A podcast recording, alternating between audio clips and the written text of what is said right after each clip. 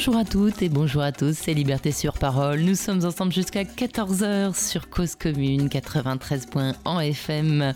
Une Liberté sur Parole, c'est une émission proposée et présentée par Eugénie Barbeza et elle est réalisée bien sûr par Gilles Brézard. Alors au programme de cette émission, eh bien dans cette première heure, si notre invité arrive, mais il est en chemin, il, se dépêche, il pédale. Euh, notre invité c'est Tanguy Perron euh, qui va nous rejoindre bientôt pour nous parler d'un petit livre qu'il vient de faire paraître aux éditions de l'Atelier qui s'appelle Rose Zener et Willy Ronis, Naissance d'une image. Ce livre est un, à la fois une histoire de la photographie, une histoire du militantisme, une histoire d'une photo, d'une image. J'adore parler d'image à la radio. Euh, c'est toujours plus, ça laisse de la place à l'imagination.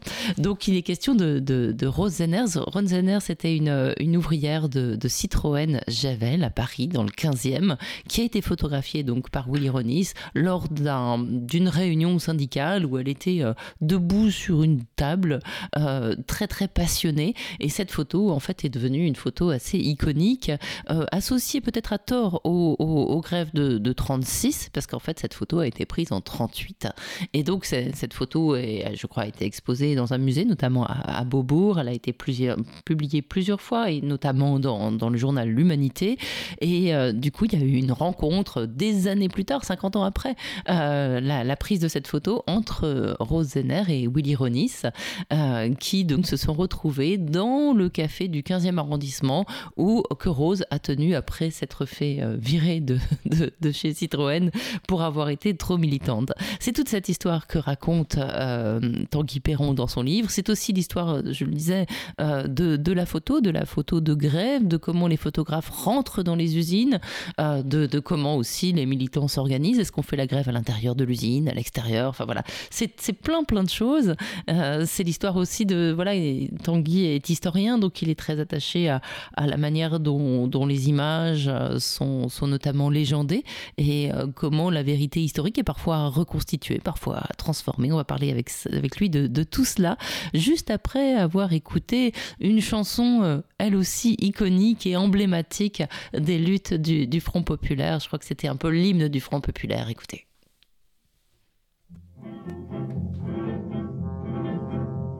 Appelons entendu dans la ville, siffler les fabriques et les draps. Allons au devant de la mise, allons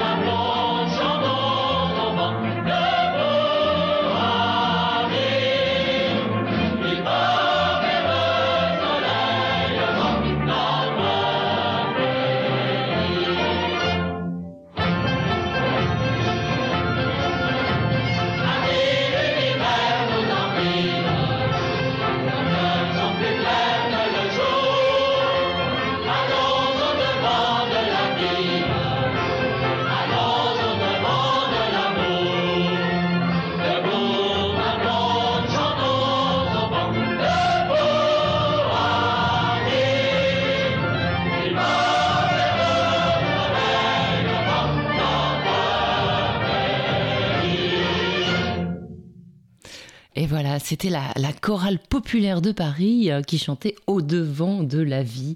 Euh, donc un, chant, un chant de lutte en fait, un chant qui a été euh, approprié par les ouvriers qui se battaient et qui se battaient avec, avec succès. on a oublié que les grèves pouvaient être victorieuses, mais elles, elles le furent. Durant le, Front populaire, des gens ont pu travailler avec deux jours de congé par semaine. Ils ont pu travailler moins, ils ont pu obtenir des, congés payés. On a l'image comme ça emblématique du, tandem qui, euh, qui file avec ses occupants euh, vers les plages, notamment de, de, Normandie. Et eh bien voilà, c'était ça, 36, euh, c'est l'histoire des luttes victorieuses. Et puis elles ne se sont pas arrêtées puisqu'il y a eu des luttes et, et encore des luttes pour obtenir toujours plus de droits pour, pour les ouvriers et pour les employés, enfin pour tous ceux qui en ont, besoin en fait. Voilà. Et donc bah, Tanguy Perron n'est toujours pas arrivé, mais tant qu'il n'est pas là, je vais vous parler de lui, comme ça il sera pas, sera pas gêné. Euh, donc Tanguy Perron est historien, il est spécialiste des rapports entre le mouvement ouvrier et le cinéma. Il est chercheur associé au Centre d'histoire sociale des mondes contemporains à Paris, c'est un laboratoire du, CNRS qui est au sein de Paris 1, et il est correspondant du dictionnaire biographique Mouvement ouvrier, Mouvement social, le fameux Métron. Euh, il est également chargé du patrimoine audiovisuel au sein de l'association Périphérie, une association basée en Seine-Saint-Denis, et il poursuit un travail d'éducation euh, populaire et de programmation au sein de cette association majoritairement donc en Seine-Saint-Denis. Et il est par ailleurs l'auteur de plusieurs livres, Le cinéma en Bretagne, voilà, je ne dévoile rien, je pense qu'il est breton, Tanguy Perron. Euh, c'est paru en 2006 aux éditions Palantine. Il a également dirigé L'écran rouge, syndicalisme et cinéma de Gabin à Belmondo, c'est paru en 2018 aux éditions de l'Atelier et toujours donc aux éditions de l'Atelier. Euh, il publie Rose Zener et Willy Ronis c'est un très très beau livre, très très qui ouvre plein de pistes en fait, qui nous donne envie de, de chercher. C'est lui-même ce qu'il a fait un peu dans ce livre, de chercher des, des, des, des gens qui ont été un petit peu oubliés par l'histoire, l'histoire de la photographie, l'histoire des mouvements ouvriers, l'histoire des correspondants de presse aussi. Euh, voilà, des histoires de ceux qui relayaient les luttes. Il a fait ce, petit travail d'investigation et qui, qui, donne envie de, d'être poursuivi. Euh, voilà, voilà.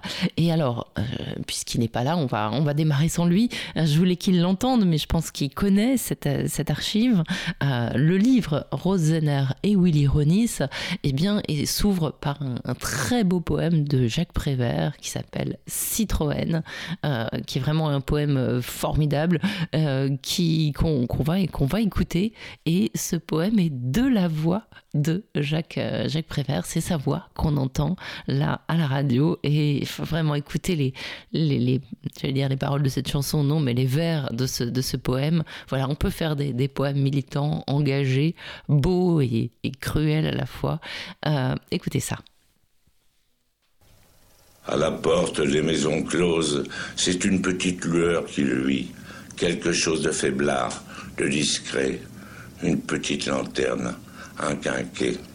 Mais sur Paris endormi, une grande lueur s'étale, une grande lueur grimpe sur la tour, une lumière toute crue, c'est la lanterne du bordel capitaliste, avec le nom du taulier qui brille dans la nuit. Citroën, Citroën, c'est le nom d'un petit homme, un petit homme avec des chiffres dans la tête, un petit homme avec un drôle de regard derrière son lorgnon, un petit homme qui ne connaît qu'une seule chanson, toujours la même, bénéfice net, une chanson avec des chiffres qui tournent en rond, 300 voitures, 600 voitures par jour, trottinettes, caravanes, expéditions, autochinies, camions, bénéfices nets, millions, millions, millions, millions, Citroën, Citroën.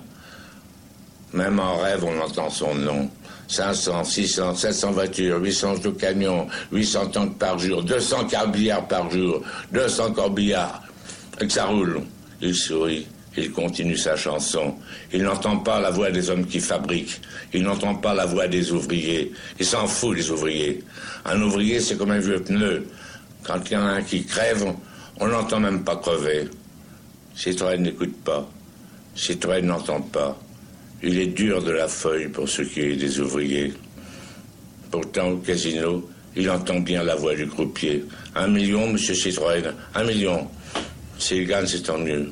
C'est gagné. Mais s'il perd, c'est pas lui qui perd. C'est ses ouvriers. C'est toujours ceux qui fabriquent qui en fin de compte sont fabriqués. Et le voilà qui se promène à Deauville, le voilà à Cannes qui sort du casino, le voilà à Nice qui fait le beau sur la promenade des Anglais avec un petit veston clair. Beau temps aujourd'hui. Le voilà qui se promène, qui prend l'air. À Paris aussi, il prend l'air. Il prend l'air des ouvriers. Il leur prend l'air, le temps, la vie. Et quand il y en a un qui crache ses poumons dans l'atelier, ses poumons abîmés par le sable et les acides, il lui refuse une bouteille de lait. Qu'est-ce que ça peut lui foutre, une bouteille de lait? Il n'est pas laitier, il est Citroën. Il a son nom sur la tour. Il a des colonels sous ses ordres, des colonels gratte-papier, garde-churme, espions. Les journalistes mangent dans sa main. Le préfet de police rampe sur son paillasson. Citron, citron, bénéfice net, millions, millions. Aussi, le chiffre d'affaires vient à baisser. Pour que malgré tout les bénéfices ne diminuent pas, il suffit d'augmenter la cadence et de baisser les salaires. Baisser les salaires. Mais ceux qu'on a trop longtemps tondus en caniche, cela garde encore une mâchoire de loup pour mordre, pour se défendre, pour attaquer, faire la grève. La grève. La grève. Vive la grève. Et vive la grève. C'était donc la voix de Prévert qui lisait ce poème de Prévert. Et ce poème que vous avez reproduit en, dans les premières pages de, votre livre. Alors, Tanguy Perron est arrivé. Euh, bonjour Tanguy Perron. Bonjour. Alors, ce livre, Rose et Willy Ronis, bah donc voilà, il s'ouvre par ces mots de, de, Prévert. Et ça pouvait pas me faire plus plaisir parce que c'est vraiment, je crois, mon poème préféré. donc voilà, j'étais ah bah, ravie, de, ravie de le trouver euh, dans les premières pages de, de votre livre. Et c'est vrai, ce poème est tout à fait emblématique. Voilà, on peut pas parler de Citroën sans, citer ce, ce poème euh, vraiment euh, tout à fait contemporain d'ailleurs. Et en même temps, c'est un poème peu connu. Enfin, il a mis du temps pour être connu, un peu comme pour la photo de Rosener prise par Fouil Ironis. Euh, donc je suis content qu'il vous plaise.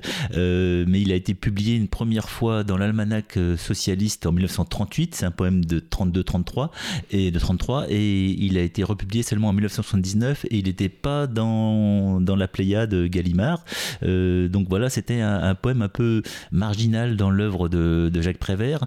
Donc il était temps de le, de le faire réémerger et c'est pour ça qu'on l'a mis en exergue du livre, euh, ce d'autant plus que Rosener, photographié par Willy Ronis, a travaillé et travaillé à Citroën Javel, mm. euh, euh, de usine dont, dont, parle Jacques Prévert dans ce poème. Enfin, c'est un poème collectif. Hein, c'est un poème pour un, cœur parlé, en fait, et mhm. pour le groupe Octobre, qui était un groupe d'agite propre, qui a écrit ce poème en quelques heures pour la grève de, de, Citroën au début des années 30. Mhm. voilà, en tout cas, il est, juste magnifique.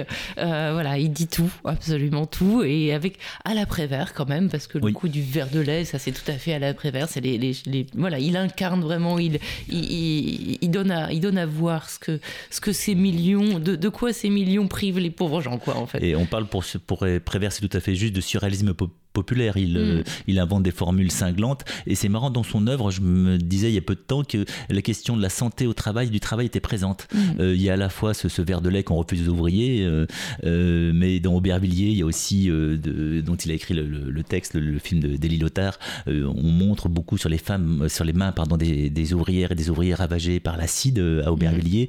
Mm. donc même dans le jour se lève euh, avec Jean Gabin, on, voit un ouvrier sableur euh, dont les poumons sont euh, ravagés par l'air vicié. En fait, oui, il y a une petite thématique chez, chez Prévert mm. et très intéressante sur les conditions de travail et sur la santé au travail aussi. L'acide, c'est aussi présent dans une des chansons de Ferré et c'est aussi dans des textes de Jaurès aussi, qui, mais, mais, assez peu. Hein, c'était pas une question tout à fait prégnante, c'était peut-être la question du pouvoir d'achat, du pouvoir de vivre qui était plus, plus prégnante. Il y, a eu quelques enquêtes malgré tout dans les frères des frères Bonnef aussi, qui sur la santé au travail, qui sont parus dans, l'Humanité euh, avant 1914, euh, qui sont des textes très forts et qui viennent d'être mm. réédités là actuellement. D'accord. Bon bah c'est bien. C'est bien d'avoir un historien à sa table de radio. Alors, on va parler quand même de ce livre, Rose Zenner et Willy Ronis. Alors, euh, Rose Zenner, elle est quand même moins connue que Willy Ronis, mais ça a presque pas toujours été le cas. C'est ce qu'on voit dans ce, livre, c'est que Willy Ronis, alors ça je ne le savais pas, il a maintenant c'est un photographe connu et reconnu, mais il a eu un gros passage à vide. C'est un peu ces deux histoires croisées que vous racontez aussi. Enfin, avant même d'avoir un passage à, à vide, il a eu euh, des débuts difficiles et la construction d'une- carrière. Et ça, ça m'intéressait socialement d'essayer de définir l'itinéraire d'un photographe, qui effectivement était très reconnu. euh, il est mort dans, sa centième année. euh, il était très reconnu à partir des années euh, 80, 1990. euh, et en fait, sa carrière ce n'est pas forcément ascendante. Et il a un démarrage un peu difficile, si l'on peut dire. Il entre dans la photo à reculons, hein, puisqu'il il hérite du magasin que lui a légué son père, mais ce qui est un magasin de photos criblé de dettes. Et c'est des photos, des portraits qui n'intéressent pas trop Willy Ronis. Mm. Et Lui, il obligé de sacrifier sa passion, qui était la musique, la, la musique classique et le jazz aussi, hein, pour lequel il avait une passion. Il avait une culture, une grande culture classique. Donc, il est entré dans ce magasin familial à, à, à reculons par sacrifice, par amour filial.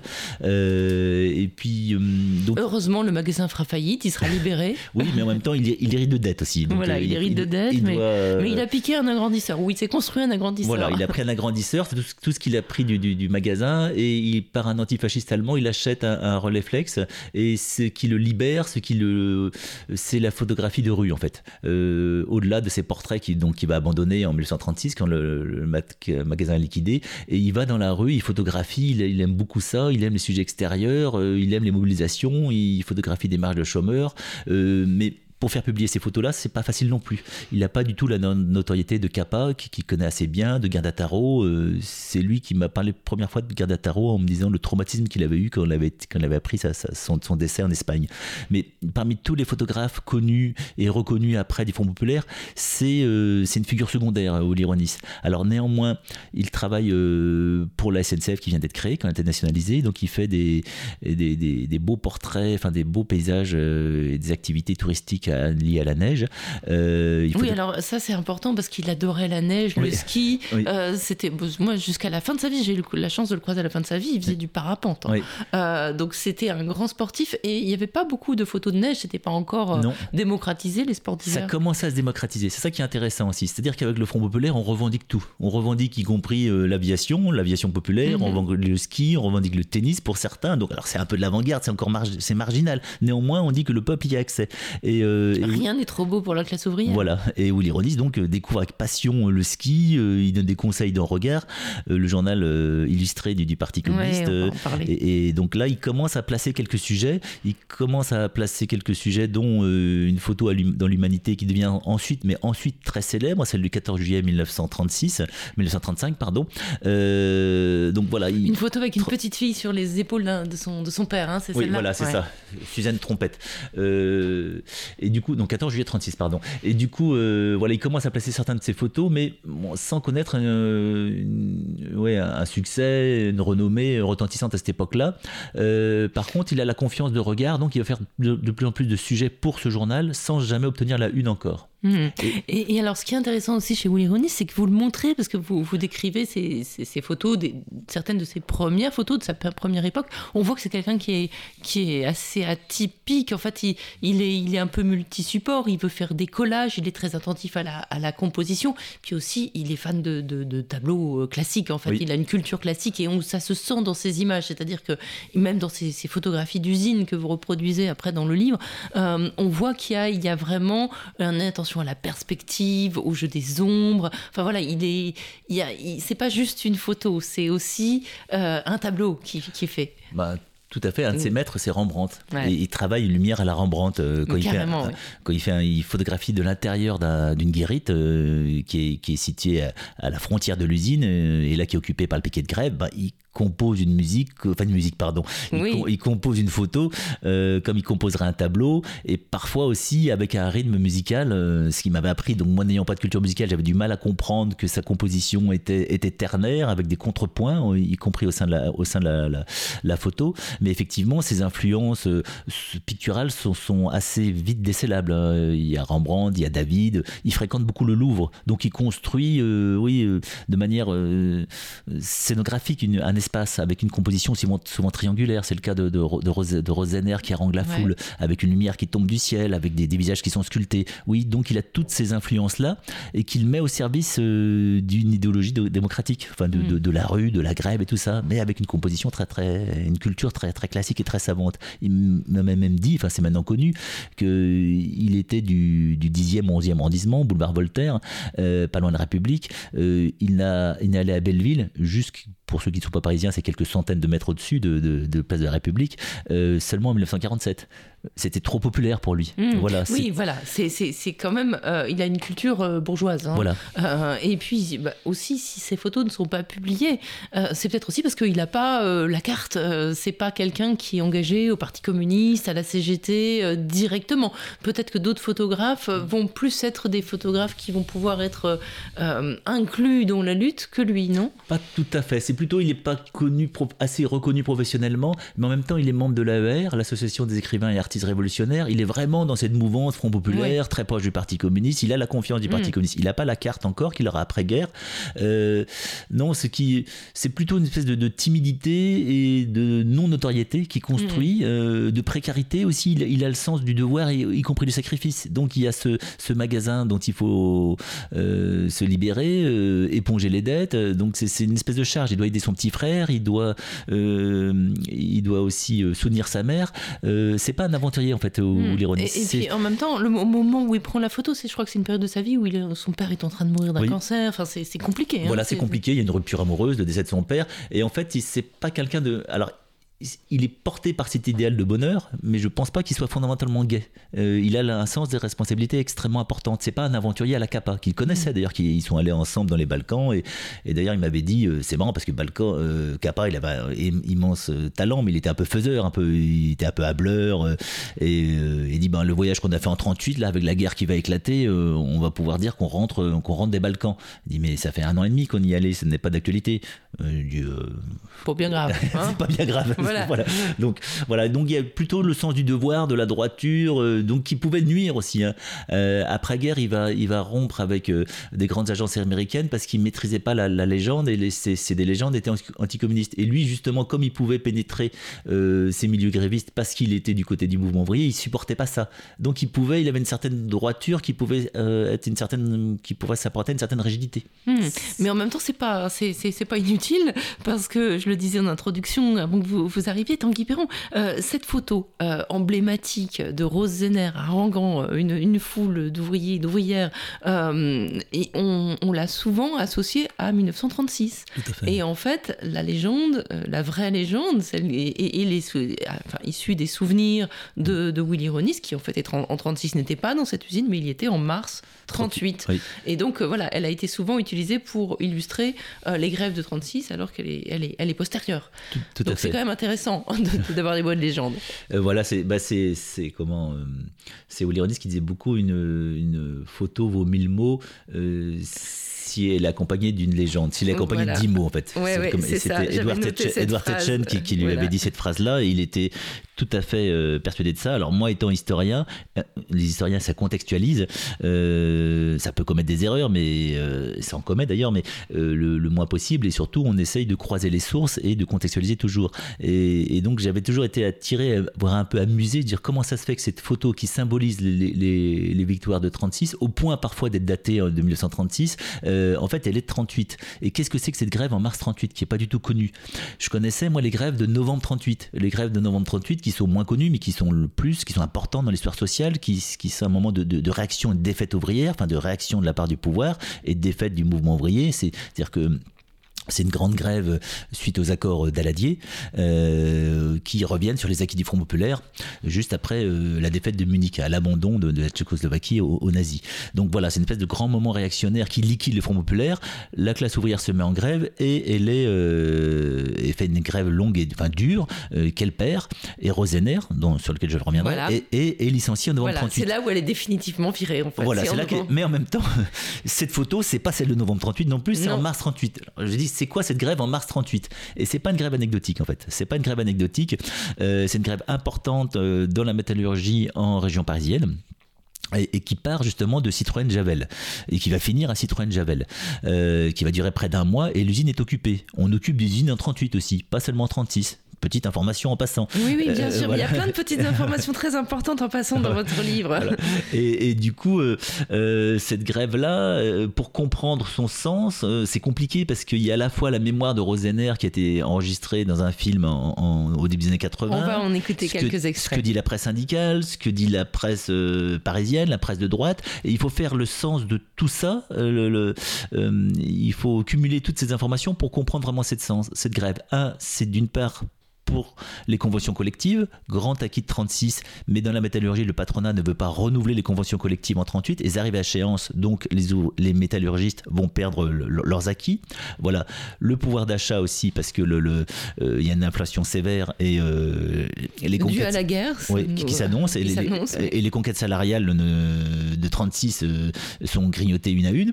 Et puis, alors là, c'est très intéressant. Ça, je l'ai su dans la presse de droite, mais on le voit très bien en consultant Regard et en écoutant euh, Rosener plus, bien plus tard. Rosener se trompe. On disait c'était pas une grève dans les années 80. Si, c'était une grève, une grève forte même, mais il dit c'était pour la guerre d'Espagne. Ce que dit pas la presse syndicale. Hmm. Or, les ouvriers et les ouvrières ont manifestement la guerre d'Espagne en, tête, puisque Barcelone vient d'être bombardée. D'ailleurs, dans le numéro de regard où le reportage sur Citroën Javel apparaît, il y a aussi euh, une, sur Barcelone, euh, sur Barcelone pardon, bombardée. Euh, et du coup, dans un milieu ouvrier parisien politisé, ça râle devant ce Front populaire moribond. et, ça et beaucoup veulent que la République française intervienne, soutienne directement la mmh. République espagnole. Donc cette grève est à la fois sociale pour les salaires, mais c'est aussi une grève politique. Et mmh. j'ai voulu en faire le sens au-delà de la photo ou par la photo. Absolument. Et, et, en l'occurrence, on va écouter euh, Rose elle-même. Donc c'est un, extrait, c'est tout au début euh, du film euh, qui a été réalisé, donc qui est sorti en 83, qui est réalisé par Patrick Barberis. On entend Rose, qui est bah, une vieille dame, qui est dans sa cuisine et qui, qui se rappelle cette photo. Et dans ce film, en fait, ça s'appelle Un voyage de Rose et c'est la rencontre entre cette, cette femme et Willy Ronis, qu'elle connaît déjà un peu à, cause d'une relation épistolaire. On va découvrir ça.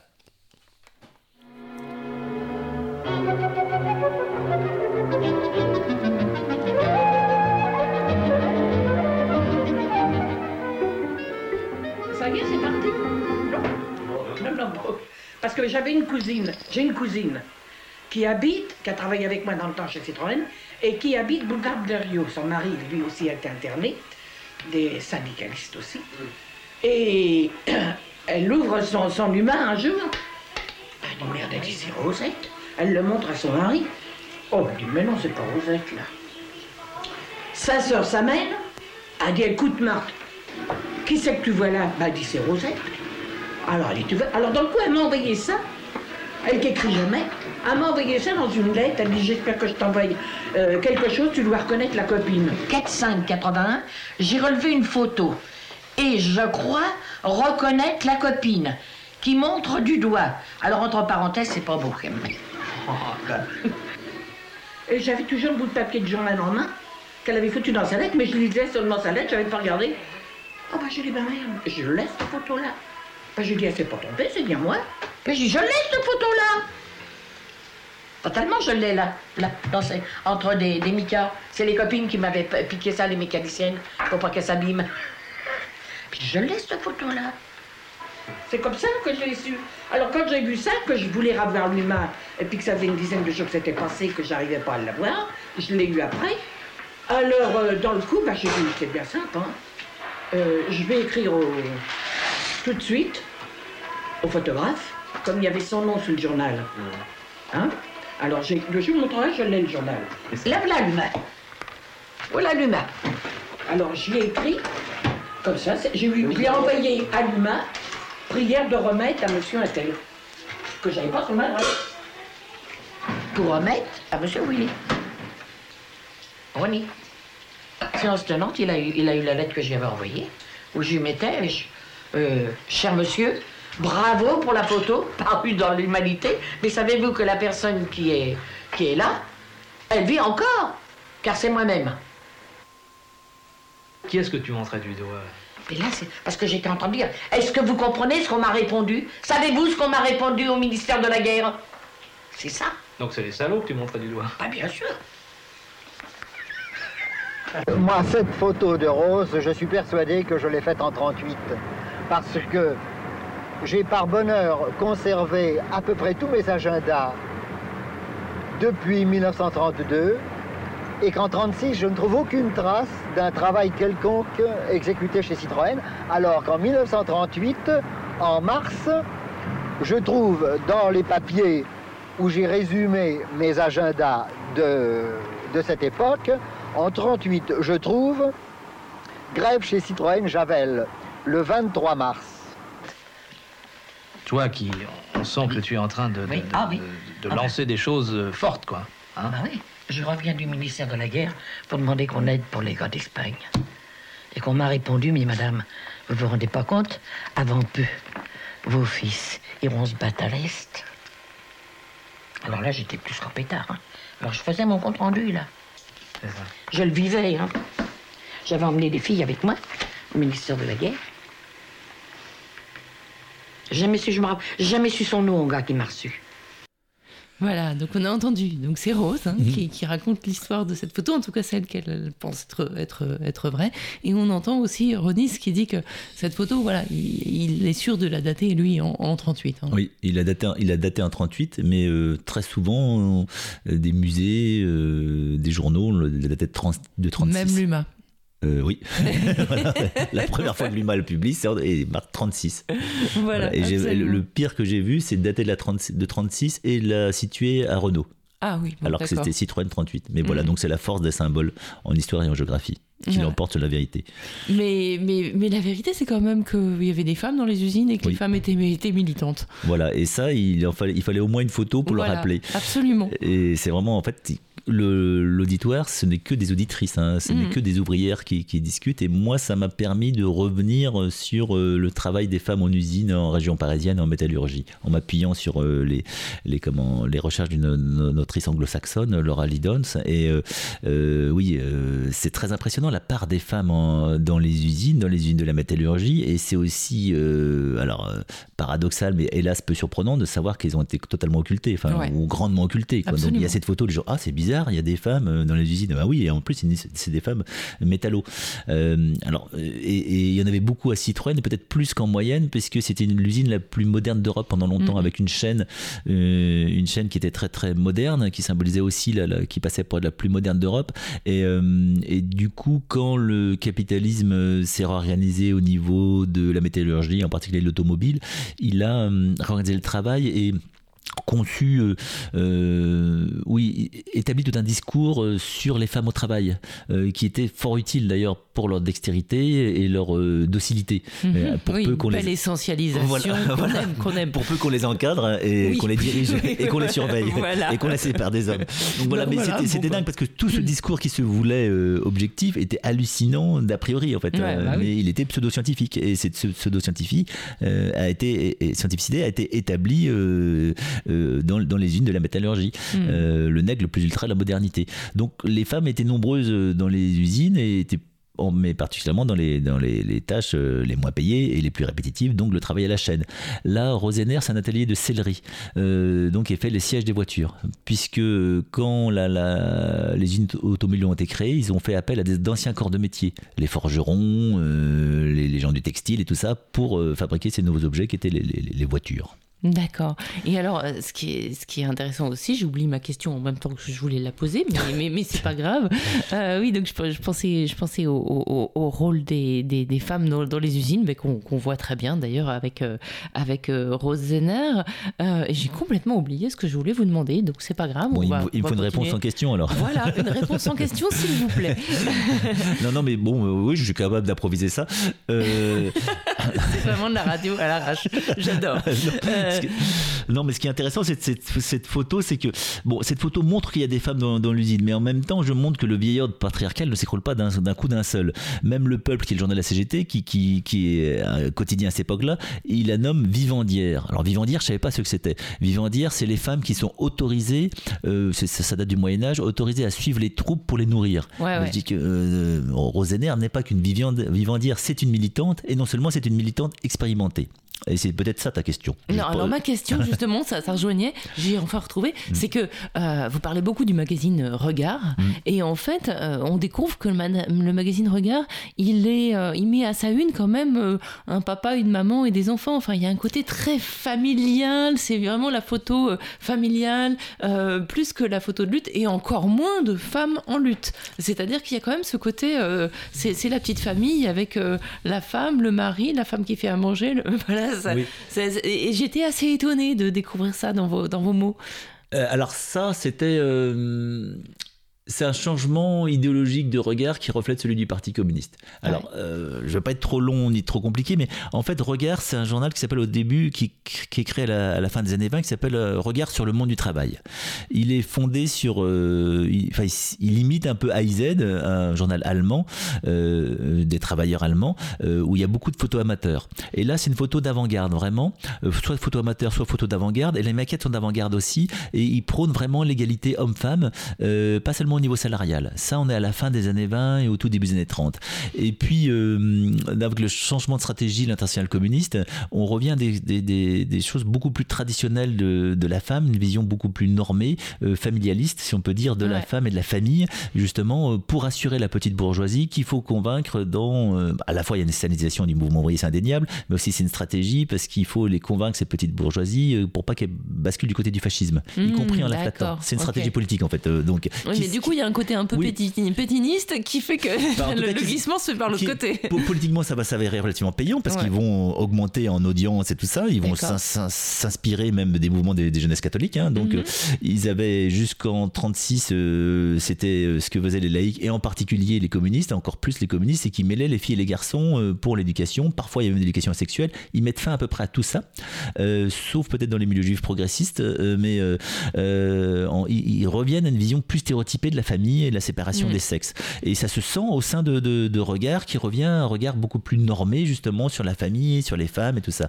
Néanmoins, il reste quelques spécificités communistes, c'est-à-dire euh, ou, ou liées au mouvement ouvrier, pas exclusivement communiste, qui est euh, euh, les femmes ont le droit de s'engager et le mérite de pouvoir voter et le mérite et, c'est favorable à l'égalité salariale. Mhm. Et dans les luttes, ils vont bien voir qu'ils sont très présentes en 36. Ils leur rendront hommage. Donc voilà, on est dans un, entre, entre deux eaux. Et, euh, et, et Regard joue de ça. À la fois le, le, le, euh, le- le regard où paraît ce reportage sur Citroën, où il n'y aura pas la photo de Rosener, parce qu'elle sera publiée beaucoup plus tard. Euh, la une, c'est justement le retour du printemps. Oui, voilà, c'est ça. tout ça. ouais. Et au dos, c'est les bombardements de Barcelone. Et entre-temps, ça navigue entre les deux. Et, et la guerre d'Espagne va, hum, va bousculer tout ça et va redynamiser une espèce de, de- de créativité par l'image, en fait. Mhm. Voilà, donc on, on- on s'enferme dans une relative normalisation et en même temps, on invente une nouvelle manière de décrire la guerre grâce, si l'on peut dire, à la guerre d'Espagne. Hmm. Et ben du coup, je, je me disais que c'était pas plus mal pour Willy Ronis qu'il n'ait pas eu euh, la une dans cette période très familialiste. Peut-être c'est pas mal pour lui qu'il ait- qu'il n'ait pas affiché Oui. ses, ses photos en une. Et en même temps, la photo de Rosener n'est pas du tout familialiste parce que Ah c'est bah une non, femme qui ne s'adresse qu'à des femmes Ah et bah qui est oui. leader. Ah ben non, là c'est l'inverse. C'est une photo. euh, mais ce, ce- féministe. ce- ouais, oui, je pense. Et ce que je voulais décrire dans, dans ce petit essai, ce petit livre, c'est que donc Willy Ronis ne vient pas par hasard jusqu'à Rosener. Il faut qu'il soit mandaté euh, par euh, par le journal, euh, lui-même qui a euh, euh, l'accord du Parti communiste et l'accord syndical pour pénétrer au sein de l'usine. On n'entre pas dans une usine en grève, surtout à ce moment-là, une usine occupée. Donc il franchit euh, un piquet de grève qu'il photographie. Donc c'était intéressant de montrer les, photos, les photographies. Il franchit une où là il tombe sur des loisirs ouvriers qui sont sexués d'ailleurs. Mhm. Les femmes tricotent Ouais. beaucoup et tricotent pour l'Espagne. Les hommes jouent au foot. Euh, donc il y a une magnifique photo de foot, on dirait, elle est, elle est splendide, une partie de foot. Euh, et puis il va dans cette usine, enfin dans cet euh, département, Atelier, dans cet ouais. atelier. Euh, et là la tension est très grande. Euh, il ne fait qu'une photo, la photo de Rosener. Et il le quitte parce qu'il sent que la tension est vraiment importante et il va continuer, il va dans le grand hall. Euh, il va rester plusieurs heures en fait. Il va retomber sur Rosener qui va prendre là la parole une nouvelle fois euh, devant le, dans le hall central. Donc il fait toute une journée de, de- de- un reportage euh, avec. Et il n'est pas le seul. Il, y a un autre seul. Il y a un autre photographe. qui est totalement disparu, sur lequel je travaille, Voilà. Alexis Léveillé. Euh, donc voilà, je montrais une organisation. D'une part, donc rien de spontané dans la commande hein, et dans même dans sa composition, il y a toute une culture euh, picturale importante. On en a parlé, Euh, mais je voulais montrer aussi que Rosener, c'est pas la première fois qu'elle prend la parole, c'est pas la première fois qu'elle monte dans- dans- sur une table. C'est une militante en fait, c'est une Ah ouais, militante. et euh, sacré. Enfin, voilà. En tout cas, dans le film, Ouais. que je recommande à chacun parce qu'il est visible euh, sur Internet euh, gratuitement en intégralité. On peut, on peut le voir un peu de, de partout, ce film de Patrick Barberis qui s'appelle Un voyage de rose. Euh, on voit bah, la rencontre avec, avec Renis, quand- dont on va écouter un extrait euh, dans, quelques instants. Euh, mais on voit aussi euh, le, souvenir qu'ont les gars, euh, ses anciens collègues euh, et camarades euh, de Rose, euh, c'est que c'était une belle emmerdeuse et qu'elle était de toutes les luttes et qu'elle ne lâchait jamais et que euh, certaines femmes rentraient chez elle bah, s'occuper des gamins un peu le soir et qu'elle il fallait la sortir de, de l'usine parce qu'elle elle, vou- elle voulait rester là hein. et, et même quand elle s'est virée après effectivement alors je sais pas si elle était euh, vie cantinière ou vie je sais pas quoi là Vivandière. vivandière mais en tout cas voilà elle, elle voulait faire à manger pour les ouvriers lors des grèves elle l'a fait d'ailleurs et Elle est sur tous les fronts en fait, et, et- et fait à manger, mais aussi elle prend la parole. Et elle dirige et, Hmm. Et elle donne des ordres. Elle organise, euh, voilà, elle, elle fait tout ça, elle est sur tous les fronts. Mais voilà, et, et j'ai fait un elle s'est fait quand même fait virer parce qu'elle a la première fois parce qu'elle a foutu une baffe à un contremaître. Voilà, et on ne sait pas pourquoi, euh, on peut deviner, mais enfin, il y a plusieurs hypothèses, mais en tout cas, donc, elle, fait, elle participe au grève de 33, dont, pour laquelle Citroën a écrit ce magnifique euh, poème. Donc, Prévert. Prévert, pardon, pour lequel ouais, Prévert a écrit ce magnifique poème qui s'appelle Citroën. Donc, elle fait les grandes grèves de 33, qui sont une préfiguration un peu des grèves de 36, hein, avec le rôle important de la CGTU, qui, qui va se réunifier dans la CGT après, avec le rôle important des communistes. Elle participe à ça, elle est aux côtés de Timbaud. On a trouvé une petite photo amateur où elle manifeste aux côtés de Timbaud, qui sera fusillé à Châteaubriand après. Donc, elle est connue et reconnue. Elle, elle est complètement du, du 15e, du 15e populaire. Elle adore son 15e. Ah oui. On ne sait pas quand elle entre dans cette usine, mais elle y entre tôt, puisqu'elle fait les grèves de 33, donc elle, est grève, elle y entre sans doute dans les, à la fin des années 20. Euh, et, et c'est une militante confirmée et chevronnée. Et j'ai fait le parallèle avec Rosa Parks, parce que là aussi, il y avait une vision complètement fausse et non dénuée d'un certain machisme, où on disait c'est le militantisme des femmes, c'est forcément spontané. Oui, c'est spontané, c'est l'histoire d'une fois, Ouais, c'est leur voilà. moment. Ouais, c'est leur non, non. moment, euh, si c'est pas l'hystérie quasiment, mais Mmh, proche comme ça, ouais, quoi. Donc euh, voilà, et euh, c'est la femme qui craque ou qui gueule, tout simplement. En fait, non, c'est une militante comme Rosa Parks. Rosa Parks, avant de refuser sa, sa, sa place dans un bus à un blanc, elle avait plusieurs années de militantisme. Ro- Rosener, avant de monter sur cette table et d'être immortalisée par Willy Ronis, elle avait plusieurs années de militantisme aussi. Mmh, oui. Eh bien, on va écouter la rencontre. Euh, c'est le deuxième extrait de, ce film euh, de Patrick Barberis que je vais vous présenter ce matin.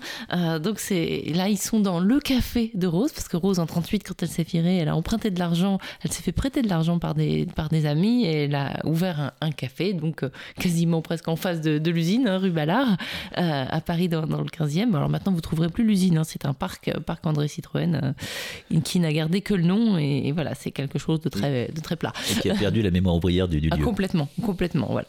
Euh, où il y a des gens qui font leur footing. Euh, et, et donc là, bah, c'est les retrouvailles, euh, 50 ans après la photo, entre Rose Zenner et Willy Ronis. Et puis en fait, il y a aussi plein, plein d'autres gens qui vont être conviés à, à ces, à ces retrouvailles dans le Café de Rose.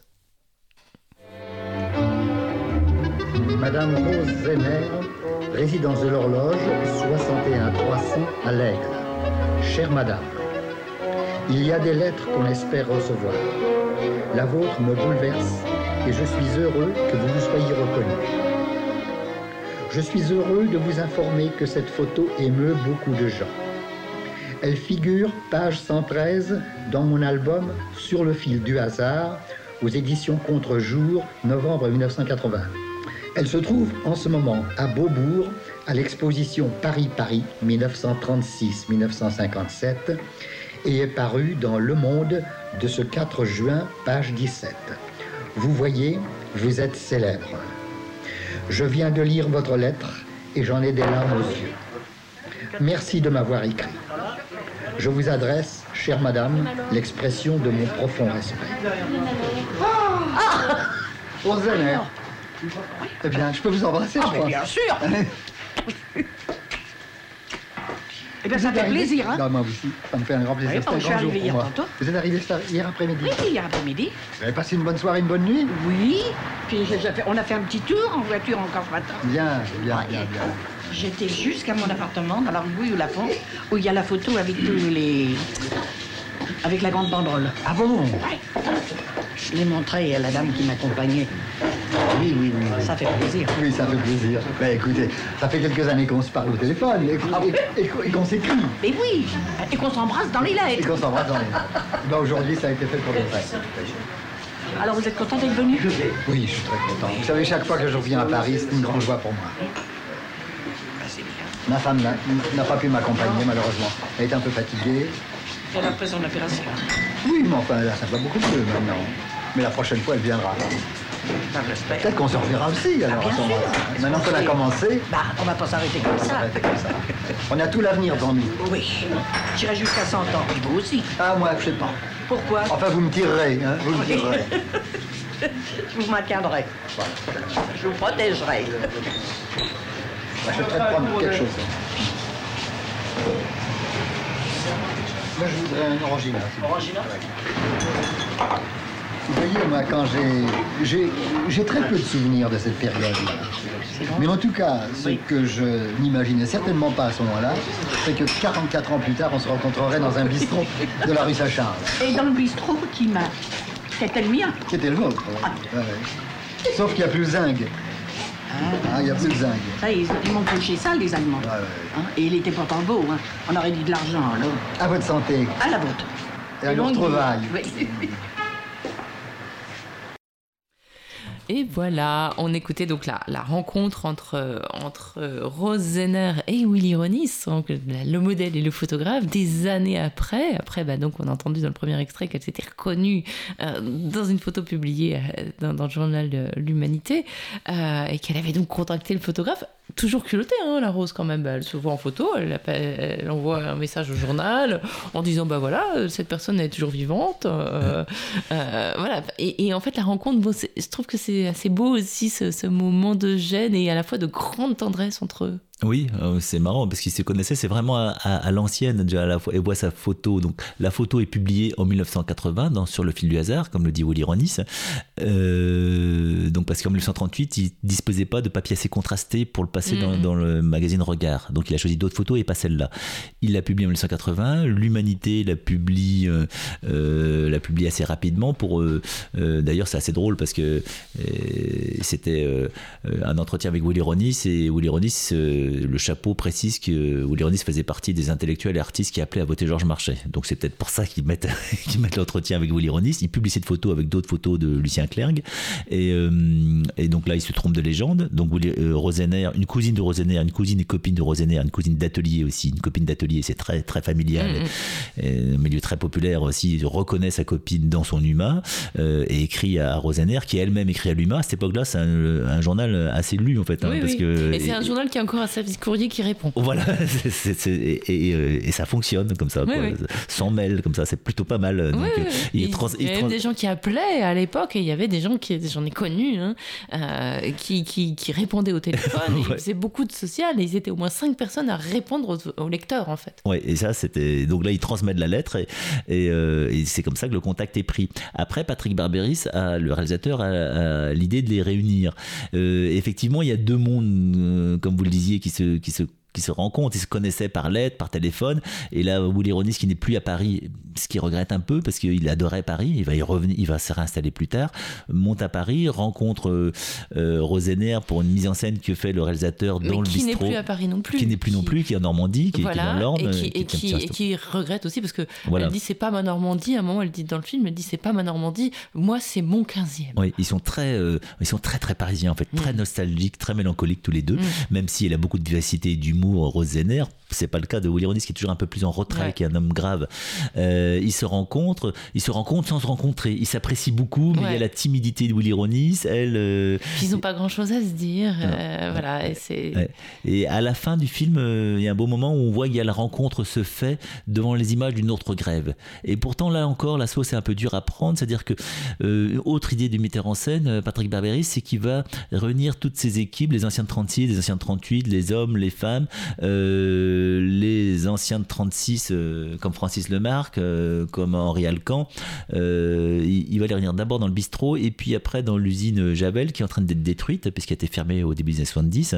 Euh, et elle a été transportée en Seine-Saint-Denis, à Aulnay. Ouais. Et, et là, on peut dire que les femmes ont été remplacées par les immigrés Ouais. et, et, euh, qui subissent euh, vexation, humiliation. euh, et en 82 éclate une grève. et cette grève est importante, elle va être victorieuse. Et du coup, devant les images de la grève, Rose va être, alors que c'est pas du tout son monde, c'est plus la même usine, le milieu populaire maghrébin, elle le connaît pas. elle est très émue par les images et la force de la grève. Et là où l'ironie se rend compte de son émotion et lui met une main sur son épaule. Oui, et, Et- on voit cette main, c'est beau. ouais. Et ça, c'est vraiment un beau moment parce qu'il a fallu beaucoup de temps pour que ce monsieur bien mis, euh, communiste par conviction, mais euh, avec une forte culture euh, classique et bourgeoise, et elle qui est vraiment une femme du peuple, qui comprend pas que cette grève est émue en fin de compte devant ces images, et pour qu'il se rende compte, il fallait au moins la médiation des images. Et C'est vraiment un beau moment.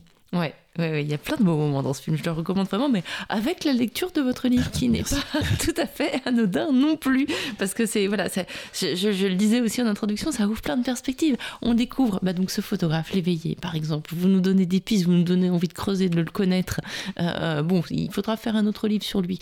Euh, faudrait aussi, et vous le dites dans le livre, faire un livre sur cette correspondante de l'humanité, je crois, qui est morte euh, par accident, après un accident de, de- de vélo juste à la veille de la guerre pendant la guerre.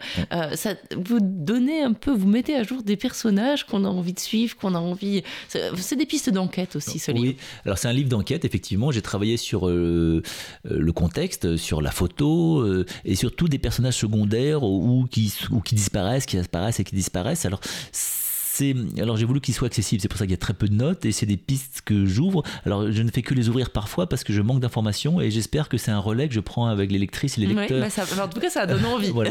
Alors là, pour le photographe inconnu, euh, là, c'était une découverte. Alexis Léveillé, quand j'ai vu le, le journal de l'époque, euh, Regard, euh, en mars 38, et effectivement, il y avait des différentes photos et il- c'était signé par deux photographes.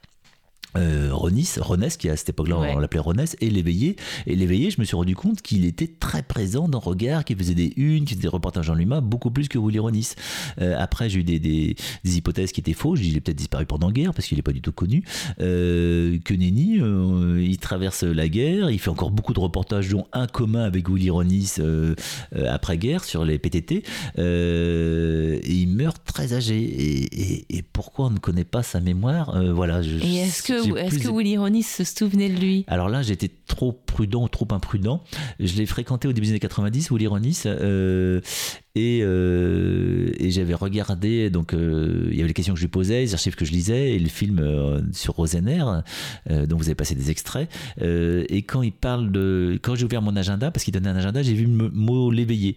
Et là, un, un métallo, un dirigeant métallo le coupe et dit oh, ça va être un gars des métaux. Willy Ronis dit probablement. En fait, non, pas du tout, c'était un photographe. Donc je sais pas s'il se tait à ce moment-là. Il y a comme une gêne comme ça. Oui, quoi. voilà, c'est ce qu'on sent, ce que vous racontez dans le livre, et donc et- je voulais savoir si vous en saviez plus. Après, je suis allé voir Willy Ronis bien plus tard et je dis mais en fait euh, Willy Ronis, euh, il y avait un autre photographe euh, avec toi. euh, il me dit oui. Ah, c'est Alexis Léveillé. Il me dit oui. Et puis ça fait pas mal d'années que j'avais pas pris contact avec lui. Euh, son téléphone sonnait, il était très sollicité. Il y avait une rencontre à Arles, je crois. Euh, je dis bon bah je vais attendre un petit peu avant de lui poser. Mais pourquoi ce Léveillé a disparu? D'autant qu'il est photographié discrètement sur les, sur les images Oui, de Ronis. Je hein. je l'ai reconnu, oui. Ouais. Et, euh, et alors j'avais eu entre temps la biographie de, Willy- de, de l'éveillé, la biographie que lui-même avait remplie quand, il a- quand l'éveillé adhérait au Parti communiste. Parce qu'à cette époque-là, on remplissait des biographies très précises. Donc on en sait un peu plus sur son itinéraire, mais sur sa disparition, non. Et donc j'avais décidé d'attendre euh, pour poser cette question, cette ultime question à Willy Ronis, et j'ai trop attendu parce qu'entre temps il est décédé. Donc euh, Et donc l'enquête est ouverte, Ah, d'accord. C'est une des enquêtes ouvertes euh, par ce livre, voilà, qui, qui raconte. Il nous reste malheureusement plus que cinq minutes. Je voudrais qu'on écoute quand même. euh, vous avez évoqué euh, Francis Lemarque. On va écouter une chanson, une- un petit extrait de, de, de, de chanson de, de, de Francis Lemarque. On n'entend plus parler de crise. Plus il y a de blé, plus on crève de faim. Plus il y a de richesse et plus il y a de mouise. Plus il y a d'or, plus il y a de puretin. Il y a trop d'ouvriers, mais faut faire de la cadence et du rendement. Les bourgeois ne pensent plus qu'à la guerre pour liquider les stocks des gens. Paraît qu'il y a trop de machines sur terre, trop d'ouvriers, trop de paysans, trop d'employés, trop de fonctionnaires. Mais il a jamais trop de militaires. Y a trop de tout, y a trop de tout. Vous croyez que c'est chouette, y a trop de tout, y a trop de tout. Eh bien, pas du tout. Y a trop de tout, y a trop de tout. C'est à perdre la tête, y a trop de tout, y a trop de tout, tout partout. Comprenez-moi bien, y a trop de tout, y a trop de tout. C'est pour ça que je n'ai rien, y a trop de tout. Bon. Et voilà, et là, il est, enfin voilà, c'est Francis Lemarque qui chante cette chanson, qui n'est pas de lui, comme vous l'avez fait remarquer, Tanguy Perron, c'est de Paul Vaillant-Couturier ce texte. Mais par contre, c'était beaucoup chanté euh, en, en, en 36 et pendant le Front populaire en, général. Et, euh, et, dans le film, euh, donc Le Voyage de Rose, c'est chanté aussi. Il y a, un, passage où, il chante cette chanson que j'ai découverte pour ma part et que je trouve très très juste. Oui. Bah non, il y a une culture populaire importante. Les photos de Willy Ronis en, en font partie, euh, euh, et les chansons de, de Francis Lemarque aussi, qui était aussi un, un gamin de Bastille euh, Ouais. qui travaillait dans la confection et qui, était, qui faisait partie du groupe Mars. Et, et vraiment, oui, le, le front populaire se construit, construit de lui-même une image avec euh, des, des images et des chants dont, dont ça fait partie. Et, donc il y a une espèce de, de bonheur, euh, de droit de vivre, de droit au bonheur qui est incarné par ces images-là et qui vont, euh, et ça va justement définir euh, la représentation et la mémoire euh, du Front populaire avec quel- quelques hiatus parfois. C'est pour ça que je me suis lancé dans, dans l'histoire de cette photo. Et vous parlez aussi dans le livre, on n'a pas le temps malheureusement de l'évoquer, mais du cinéma. Et donc ça veut dire que euh, à l'époque, alors je sais pas si les intellectuels euh, venaient avec les, les ouvriers euh, durant les grèves, mais en tout cas les artistes, oui.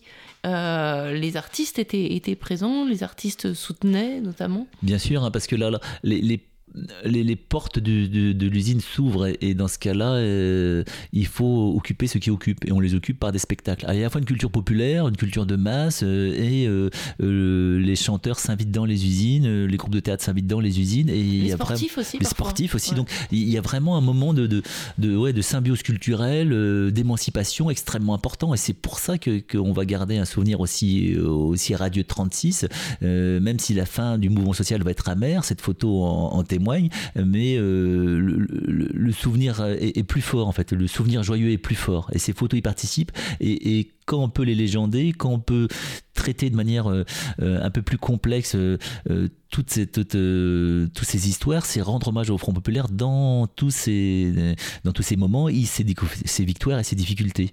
Voilà, l'histoire ouvrière, c'est pas une histoire sainte. C'est pas une Mhm. histoire simple, mais elle est toujours belle. Mm, oui, oui, oui. Vous avez dit sainte, c'est drôle. C'est pas une histoire sainte, c'est sûr. Euh, voilà. Mais donc, dernière question, la, la question à, à, à, à 1000 euros, euh, comme le jeu du même nom. Euh, pourquoi cette, cette image est devenue une icône? Bah, parce Pourquoi c'est- Un, parce qu'elle est très belle. Je pense qu'elle est très bien composée.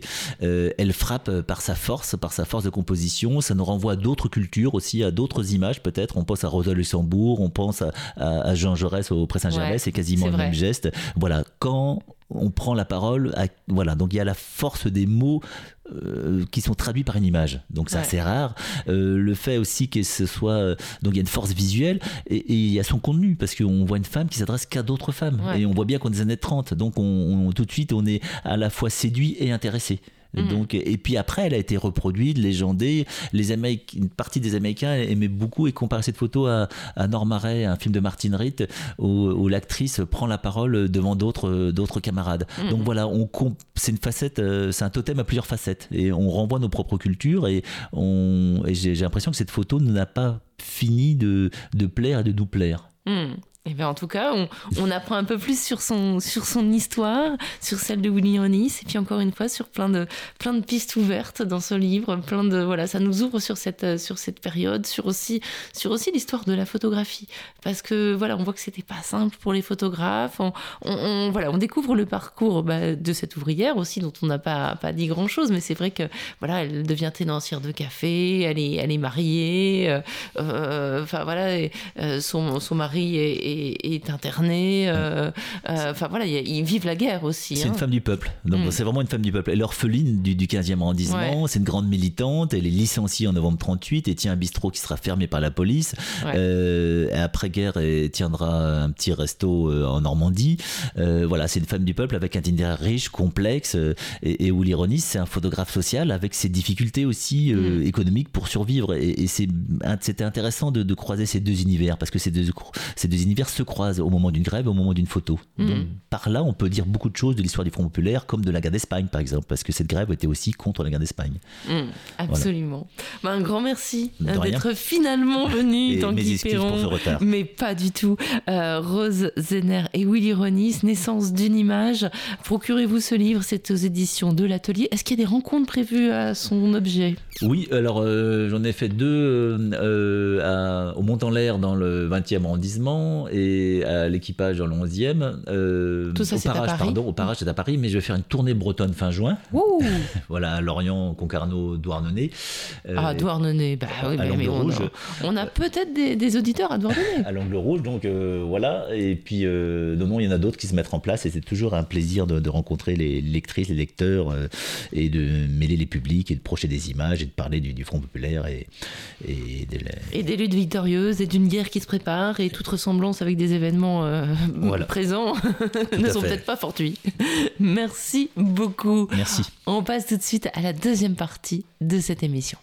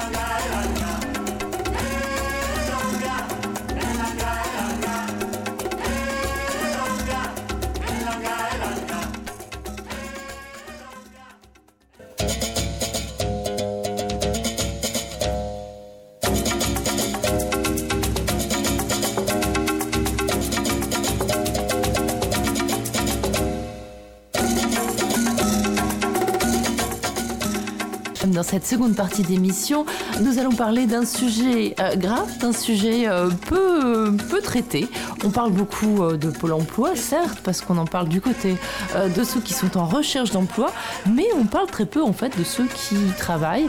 On va passer de l'autre côté du guichet ce matin avec ce livre Pôle emploi, la face cachée, justement. C'est paru aux éditions de l'Atelier et c'est signé Margot Duguet qui est avec nous. Bonjour. Bonjour. Catherine Fournier qui est avec nous. Bonjour, Bonjour. Catherine. Et Valentine euh. Pasquezone, voilà, qui n'est pas là mais qui paraît-il nous écoute. Donc on la salue aussi.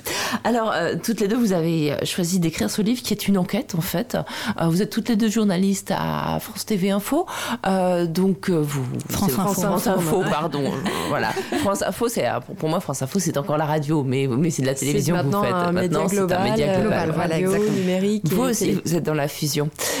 Euh, parce qu'on va parler beaucoup de fusion, parce que euh, Pôle emploi, c'est quand même, pour les plus anciens d'entre nous, c'est euh, la, la CEDIC plus nous les ACEDIC plus euh, euh, la NPE. Et, euh, c'est devenu Pôle emploi depuis quelques années déjà. Et c'est un petit peu euh, le point de départ de toute la souffrance au travail que vous décrivez dans ce livre. Euh, voilà, vous, vous décrivez ça. Euh, c'est votre travail de journaliste qui vous a amené à faire cette enquête pour creuser un petit peu les choses, parce que vous aviez découvert euh, que notamment un suicide était euh, plus que possiblement lié aux conditions de travail de la jeune femme qui euh, avait mis fin à ses jours, hein, c'est ça? Oui, voilà. Enfin, pour vous refaire un peu la genèse euh, du livre, euh, c'est souvent une histoire de rencontre, en fait, euh, les, les sources qui viennent à nous pour nous donner des informations. Et donc, moi, j'ai fait, euh, voilà, j'ai fait une formation en 2016-2017 à l'INEGI, qui est l'Institut national des hautes études de justice et de sécurité. J'en parle parce que ça va être supprimé. Ça fait justement partie des organismes Oui, qui sont euh, voilà, des nombreux organismes là récemment euh, supprimés des, liés par rapport aux coûts budgétaires, alors que c'est un organisme qui propose euh, aux journalistes une formation euh, complète euh, où ils peuvent rencontrer donc des professionnels de la justice et de la sécurité, police, gendarmes. Mhm. Voilà, c'est une occasion de croiser les expériences et les parcours.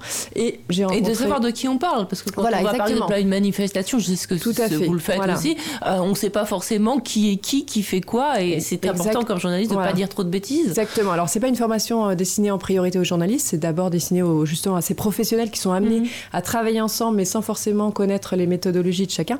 Et pour les journalistes, qui sont euh, six à peu près euh, pas chaque année, c'est l'occasion voilà, de, de rencontrer ces acteurs euh, qui traitent au quotidien.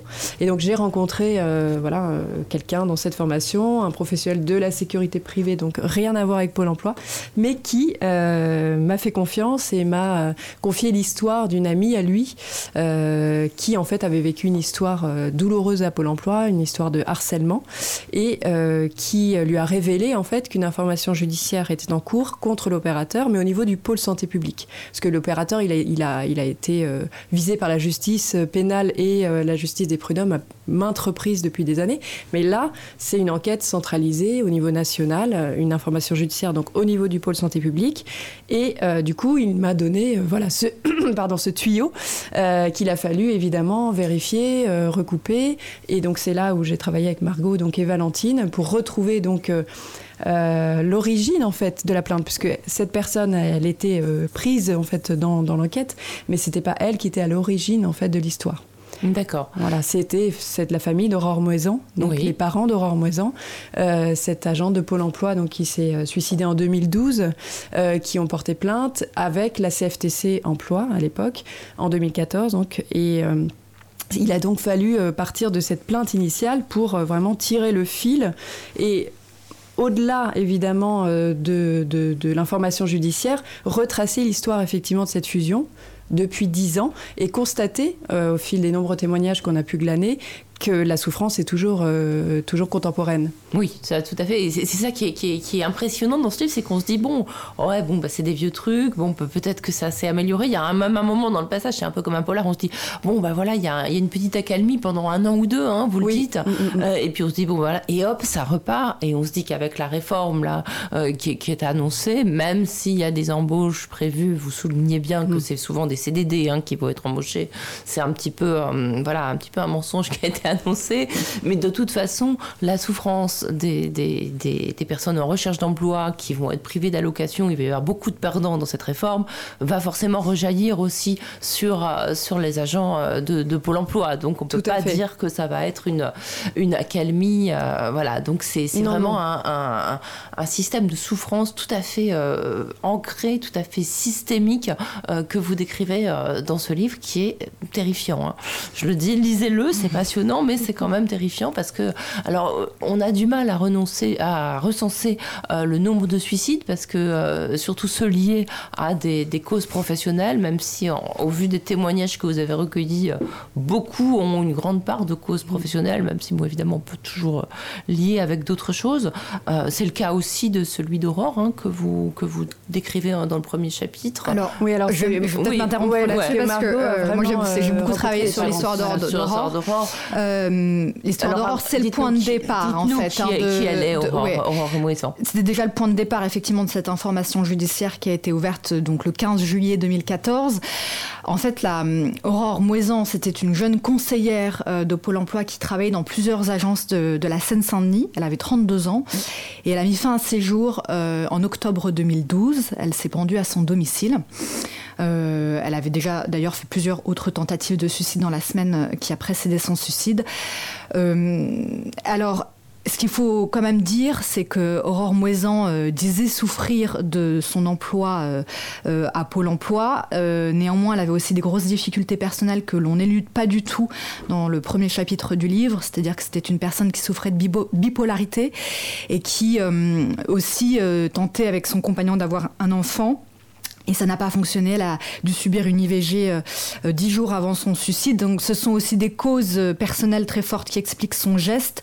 Et d'ailleurs, l'instruction judiciaire ne va pas retenir son cas, contrairement à d'autres dont on pourra parler À après. ce stade, oui. À ce stade, le, le- le- le suicide de- d'Aurore Moisan est écarté, même si euh, pour euh, la mère d'Aurore, que j'ai longuement rencontrée, en fait, elle, elle, elle est assez presque mathématique. Elle dit le suicide d'Aurore, en fait, c'est un tiers Pôle emploi, c'est un tiers sa, sa, vie personnelle et puis c'est un tiers la maladie.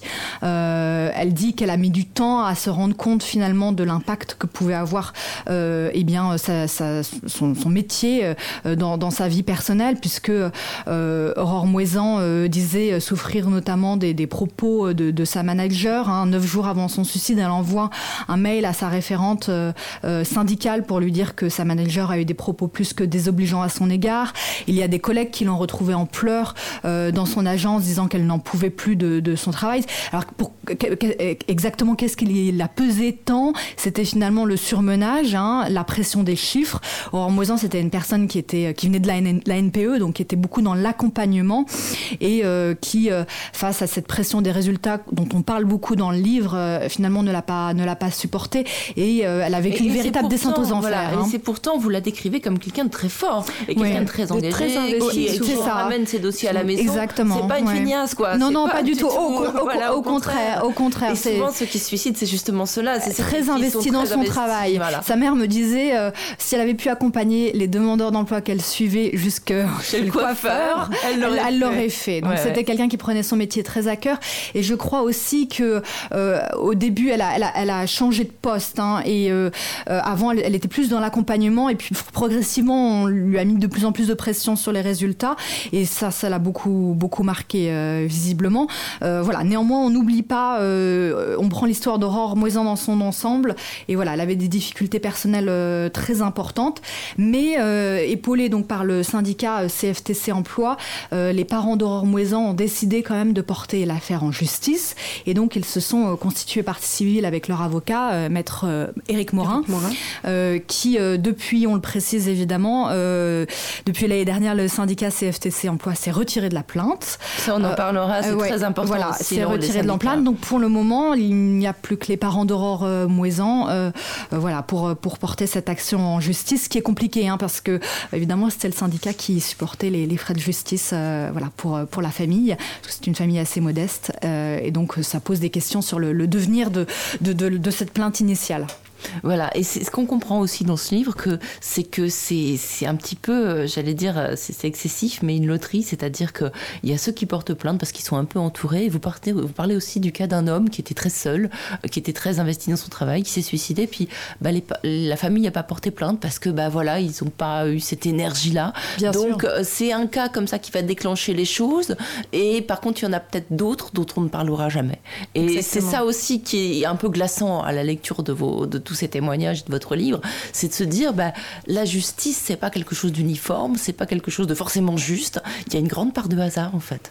Oui, et puis c'est vrai qu'il faut beaucoup d'énergie pour porter euh, son dossier en justice, que ce soit euh, au niveau des prud'hommes ou encore pire au niveau du pénal, où on sait que les délais sont très longs, qui c'est coûteux, et donc euh, finalement on est déjà, on arrive au stade de la justice en ayant, en étant déjà épuisé quelque part. C'est-à-dire si ce sont des personnes fragilisées qui ont connu un burn-out par exemple, et qui donc du coup ont juste envie d'en finir en fait et d'arrêter d'entendre parler de leur employeur. Donc il faut vraiment euh, être bien accompagné, il faut effectivement pouvoir se payer les frais d'un avocat. Euh, et puis, euh, et puis avoir l'énergie effectivement de continuer à porter son dossier dans la justice, sachant que cette affaire, euh, cette information judiciaire a été entourée d'un grand secret pendant de Oui. nombreuses années, puisqu'elle n'a été révélée effectivement que par franceinfo.fr euh, donc en 2019, cinq ans après. 2018, oui. Euh, 2018, Mm, pardon, mm. effectivement, ça, donc L'année dernière, euh, déjà. quatre ans après l'ouverture euh, de, de l'information judiciaire. Euh, Et ça fait toujours pas la une des journaux. Hein. Vous faites un livre ne- justement parce que je En pense que vous, effet. vous avez voulu creuser l'affaire. Ouais, ouais, mais et on c'est peut vrai constater que... qu'effectivement, ce qui fait la une des journaux, c'est normal. hein, c'est la réforme de l'assurance chômage, c'est le sort des demandeurs d'emploi. Mais, mais- c'est normal aussi. Mais c'est vrai que Mais c'est aller vrai voir que de les agents, la, barrière, question, on a- on l'a dit, le sujet n'a pas émergé dans le débat public encore aujourd'hui. La Alors qu'il y a eu quand même le procès mm, France mm. Télécom, Oui, qui voilà. quand même euh, euh, a mis sur le devant de la scène euh, les problèmes justement de harcèlement moral systémique. Il, va y avoir le jugement en décembre, donc c'est la première fois qu'une entreprise du CAC 40 effectivement est poursuivie pour ce, ce- ce chef euh, Mais alors chez d'accusation. Orange, y, il y a eu des noms qui ont été mis derrière les responsabilités. Là, on n'en est pas du On tout n'en là. est hein. pas du tout là. Il a On fallu est- 10 ans. Hein. Voilà, Euh, voilà. On pour, euh, pour France Télécom, on a même là pour le coup, euh, ça l'a fait. Il faudrait peut-être attendre 2024 Voilà. pour qu'on entende un peu plus parler de Pôle emploi. Mais là, voilà, la plainte initiale date de 2014. Euh, même si euh, nous, on explique dans le livre que le dossier de l'instruction judiciaire pèse à ce stade beaucoup moins lourd que celui de France Télécom Oui. en termes des chiffres, en termes de perquisition, en termes de partie civile. C'est. Peut-être qu'en termes de volonté aussi de la justice. Alors, c'est ce hein, que pointent ça, bon, certains. c'est ce que dit Eric Morin, d'ailleurs, il y a. Eric, Mo- enfin, Eric Ben, Morin mais qui le dit, mais aussi un autre avocat euh, à la. euh, alors, il y a un avocat qui le dit, mais surtout l'inspection, euh, du, une inspection du travail qu'on Ouais.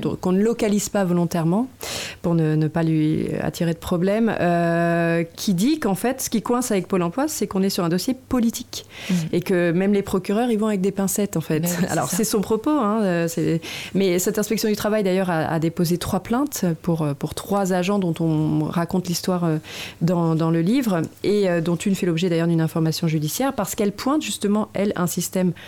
euh, Enfin, un problème systémique. Et, euh, mais c'est vrai que Pôle emploi, c'est une organisation, euh, donc effectivement, éminemment euh, euh, sensible, qui travaille sous l'œil des politiques, sous l'œil des économistes, sous l'œil des journalistes, sous l'œil maintenant de la justice. Et à l'époque où France Télécom euh, a pu être, et désormais Orange a pu être poursuivi, il faut pas oublier que c'était devenu une société anonyme, une société privée, et que même par exemple les enquêtes dans ces cas-là des inspections du travail, elles ont valeur de procès verbal. Oui. C'est- au même niveau qu'une enquête policière, alors que dans le cas de Pôle Emploi, là, le- le- l'enquête menée par l'inspection euh, du travail en question a juste valeur d'information. Oui, Parce voilà, que le statut est- d'établissement public administratif de Pôle emploi complique la donne. Voilà, on sent qu'il y a une, euh, effectivement une résistance. Et puis, alors, les syndicats pointent aussi une forme de pudeur euh, Alors pour ça, c'est parler des problèmes des agents. C'est Voilà. très intéressant et c'est très touchant aussi Mm. de dire on n'ose pas parler des problèmes des agents qui eux touchent leur salaire tous les mois Exactement. alors qu'ils sont, sens- enfin, voilà, Il y a vraiment cette problématique de, ceux qui sont derrière le guichet, Ouais. et ceux qui sont devant. Et, Mais euh, c'est un ils- peu pareil, vous savez, avec les personnes des urgences que j'ai pu recevoir, Mm. qui vivent dans des conditions avec des salaires pas terribles du tout, Mm-hmm. des conditions de travail soumis à la violence et tout ça, mais bon, ils sont face de gens malades, ils sont juste heureux d'être en bonne santé.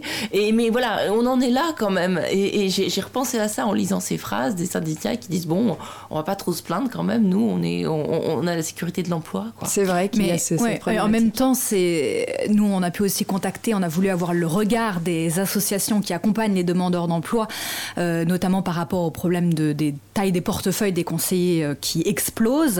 Et ils nous disent effectivement c'est un gros problème. Portefeuille de chômeurs, hein, pas- oui, pas- exactement, portefeuille. Oui, oui, tout à fait. Euh, et ils nous disent c'est un, un- un gros problème d'avoir des conseillers de Pôle Emploi euh, qui euh, finalement, euh, voilà, sont dans une certaine forme de dépression. Il faut que les, les, les gens en, face du guichet soient en Eh ben, excellente forme pour pouvoir recevoir des gens qui sont en très grande souffrance. Et les associations qui accompagnent les deux demandeurs d'emploi, évidemment, prônent d'avoir beaucoup plus de conseillers qui les accompagnent, d'avoir des conseillers en forme. de- il faut que ces conseillers soient soutenus aussi, parce que ça a un impact évidemment très fort dans les demandeurs d'emploi qu'ils soutiennent. Voilà. Hmm. Alors ça, c'est quelque chose que, que le gouvernement, au moment de la fusion euh, ne- ne- entre, entre la NPE et la CEDIC, ne semble pas vraiment avoir pris en compte, parce que cette fusion, elle s'est fait vraiment, vous le racontez dans le livre, à marche forcée. Ah, C'est-à-dire que vous avez enquêté là-dessus, euh, ça s'est fait, mais en quelques mois, en- d'une rapidité euh, incroyable, et surtout avec des personnels qui n'avaient pas du tout ni le même statut, ni la même culture. Exactement. En fait, euh, il faut peut-être le rappeler, mais euh, les Alors, quand, déjà alors déjà? c'était en 2008. Euh, si vous voulez, c'était une promesse de campagne de Nicolas Sarkozy. Vous vous en souvenez peut-être. D'ailleurs, Christian Charpy, qui était l'ancien directeur général de Pôle Emploi, raconte cette phrase assez incroyable des conseillers de Nicolas Sarkozy qui disent dans- et qui disait que l'ancien président de la République trouvait ça formidable la fusion des ACDIC et de la NPE pour se faire applaudir dans les meetings. Il n'y a pas mieux. Voilà, disait euh, Nicolas Sarkozy. Donc voilà, c'était un axe fort de sa, de sa campagne présidentielle. Et euh, effectivement, vous le disiez, c'est allé extrêmement vite. hein. Euh, la- la- le Pôle emploi a été créé par la loi euh, du 13 février euh, 2008 et euh, dès le 1er décembre, Pôle emploi euh, en fait existe. Euh, donc euh, il a fallu fusionner euh, les agences euh, ANPE et ACEDIC euh, très rapidement. Euh, et puis évidemment, vous le disiez, les deux cultures étaient extrêmement différentes. Il y avait une culture finalement de l'accompagnement euh, pour la NPE, une culture euh, du résultat, du chiffre pour les Puisque c'était, euh, ils s'occupaient de l'indemnisation des demandeurs d'emploi. Euh, et je crois qu'aujourd'hui, maintenant, c'est d'un commun accord. Les syndicats, comme la direction de Pôle emploi, reconnaissent que c'est allé très vite, sans doute trop vite. Euh, Ce qui est assumé par les gens que vous avez pu bah, rencontrer. Bah, par exemple. Oui, voilà. on fait une réforme comme ça ou on la fait un, pas. Voilà, un objectif d'efficacité, lui le dit. D'ailleurs, il dit aussi qu'il n'a pas eu de remontée sur les risques psychosociaux à ce moment-là. Mais euh, Pôle emploi, nous on a pu, alors peut-être le dire parce que c'est assez important dans notre livre, euh, nous avons sollicité euh, évidemment la direction de Pôle emploi face à toute la documentation, à notre enquête hein, pour avoir une, une réaction. ils n'ont pas voulu nous répondre pour notre livre. Ils se sont retranchés derrière le secret de l'instruction judiciaire, disant se réserver finalement pour l'enquête. On avait quand même pu les, pu les avoir lors de notre enquête pour France Info. Et sur la question de la fusion, Pôle emploi nous dit bah, la fusion a certainement été difficile à vivre parce qu'elle a eu lieu juste avant l'explosion du chômage et il y a une concordance des temps. Voilà, il ne faut pas oublier effectivement qu'à ce moment-là, il y a le, chômage qui explose. Et ça a quand même été mesuré. Donc, euh, ils, ont mandaté le cabinet ISAST, euh, mhm. donc, euh, qui a fait une vaste enquête en ligne en fin 2009. Donc, ça fait un an à peu près que la fusion est en marche. Les résultats ont été présentés en janvier 2010, mais selon son directeur, ils ont été expurgés euh, des aspects qualitatifs de l'enquête. Donc voilà, devant les enquêteurs, il a, il a, estimé que ça avait été tronqué. Malgré tout, les chiffres sont assez parlants déjà. Mmh. C'est-à-dire qu'il y a 7 agents sur 10 qui estiment avoir trop de travail. Euh, ils, témoignent tous vraiment d'une dégradation de travail et d'une accélération du rythme et vraiment voilà d'une explosion de leur charge de travail puisque effectivement ils n'avaient pas anticipé cette crise quand même la, plus grave depuis 29 qui a fait euh, augmenter le nombre de chômeurs de 730 000 personnes entre 2009 et 2011 sachant que le nombre de recrutements pour accompagner cette explosion euh, des besoins, elle, elle a été euh, dérisoire. C'est-à-dire qu'ils ont mm. recruté un peu plus de 1000, 1000 agents, donc euh, effectivement, mm. rien à voir. Et puis, sur, tu mentionnais l'enquête ISAST, il y avait aussi cet autre chiffre qui est très parlant. Près de 9 agences sur 10 estiment avoir été mal préparées aux conséquences de la fusion. C'est assez énorme. Et pour vous dire, dès 2009, donc 21 000 agents ont été formés pour répondre aux questions de base mais les, les, formations, les jours de formation qui ont été alloués sont assez. Je crois que c'était deux demi-journées. C'était sept jours pour les ah anciens acédiques et trois jours pour ceux qui venaient de la NPE. Euh, c'est quand même euh, très faible parce que euh, à, cette époque, l'idée c'est le conseiller unique, le conseiller qui a la double compétence, qui est à la fois formé sur les compétences des ex-acédiques et puis des ex-ANPE. Il doit savoir finalement tout faire. Ils doivent absorber 52 régimes euh, d'assurance euh, chômage, donc en une semaine. Euh, sachant que les questions, il ne faut pas se leurrer, les questions des demandeurs d'emploi, à 70%, elles portent sur l'indemnisation. Bah oui. Parce que bah, voilà, il y a une, une, anxiété évidemment liée, à, ces revenus. Et, du coup, les agents à NPE ont été vraiment en grande souffrance et totalement démunis pour pouvoir répondre avec cette double casquette aux questions sur l'indemnisation. Hmm. Dans des maisons, soi-disant, voilà, des nouvelles maisons réunies et plus efficaces mais en l'occurrence, euh, alors, ce qui, est, ce qui, est, le plus effrayant, à mon sens, hein, en mettant, parce qu'il y a tellement de témoignages qu'on se met forcément à la place, en lisant votre livre, on se met à la place des, des, des gens qui, qui, qui parlent. Hein. Euh, et, et, on se dit, peut-être qu'encore plus que la charge de travail, bon, la charge de travail, évidemment, c'est terrible quand on se retrouve avec des portefeuilles qui dépassent les 100 demandeurs d'emploi, alors qu'on est censé en avoir 40 ou 70 au maximum, voire 100, même, je crois, 300. c'est les, chiffres, c'est bien pire. Hein. il y a, des portefeuilles qui, on a même eu des tailles jusqu'à 1000. 1000 en ah d'emploi, c'est juste impossible quoi. Voilà. Donc là, on comprend qu'on se sente submergé, d'autant plus qu'on nous demande des résultats, des chiffres. On est dans, l'évaluation permanente après la, après la fusion. Ça, ça, ça vient en plus. Mais c'est surtout cette ambiance avec ces deux cultures euh, complètement différentes. Ces gens qui s'en veulent, ces gens qui se retrouvent à être en concurrence sur des postes parce qu'ils ont été réunis dans les mêmes locaux. Ils, ils sont en concurrence pour un ordinateur, pour un bureau. Euh, et puis, vous décrivez des ambiances délétères, mais vraiment délétères, qui sont peut-être encore pires pour le moral que simplement une charge de travail, c'est-à-dire un petit harcèlement quotidien, des moqueries, euh, des, des, des, des, humiliations. Et ça, c'est vraiment... Euh, euh, alors, je ne sais plus exactement qui reproche quoi à qui, mais les ANPE se la pètent un peu parce qu'ils sont dans le conseil, les autres, ils sont dans le chiffre, ils sont dans la rigueur, ils méprisent les autres. Enfin bon, voilà, c'est quitte même à aller jusqu'à se donner des fausses informations. Enfin, c'est vraiment un, un, vrai polar, encore une fois.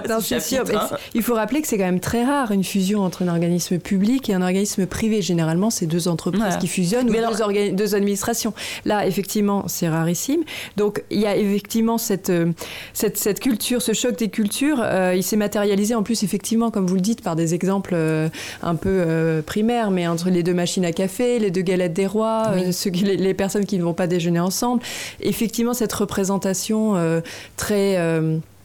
Euh, comment dire cliché euh, des- du rôle de chacun entre les voilà les comptables qui sont sérieux qui, qui ont un rôle important parce que ils ils financent les demandeurs d'emploi et puis ceux qui font des réunions qui ont la Réunionite, euh, voilà. à, voilà, à faire de l'accompagnement pour essayer de trouver un stage euh, ou un atelier je ne sais quoi donc il y a vraiment ce choc des cultures entre d'un côté le client de l'autre l'usager d'un côté la culture de résultat l'autre la, la culture de moyens, d'où c'était Mhm. l'héritage de, la- de la NPE, euh, le placement des chômeurs ou l'indemnisation.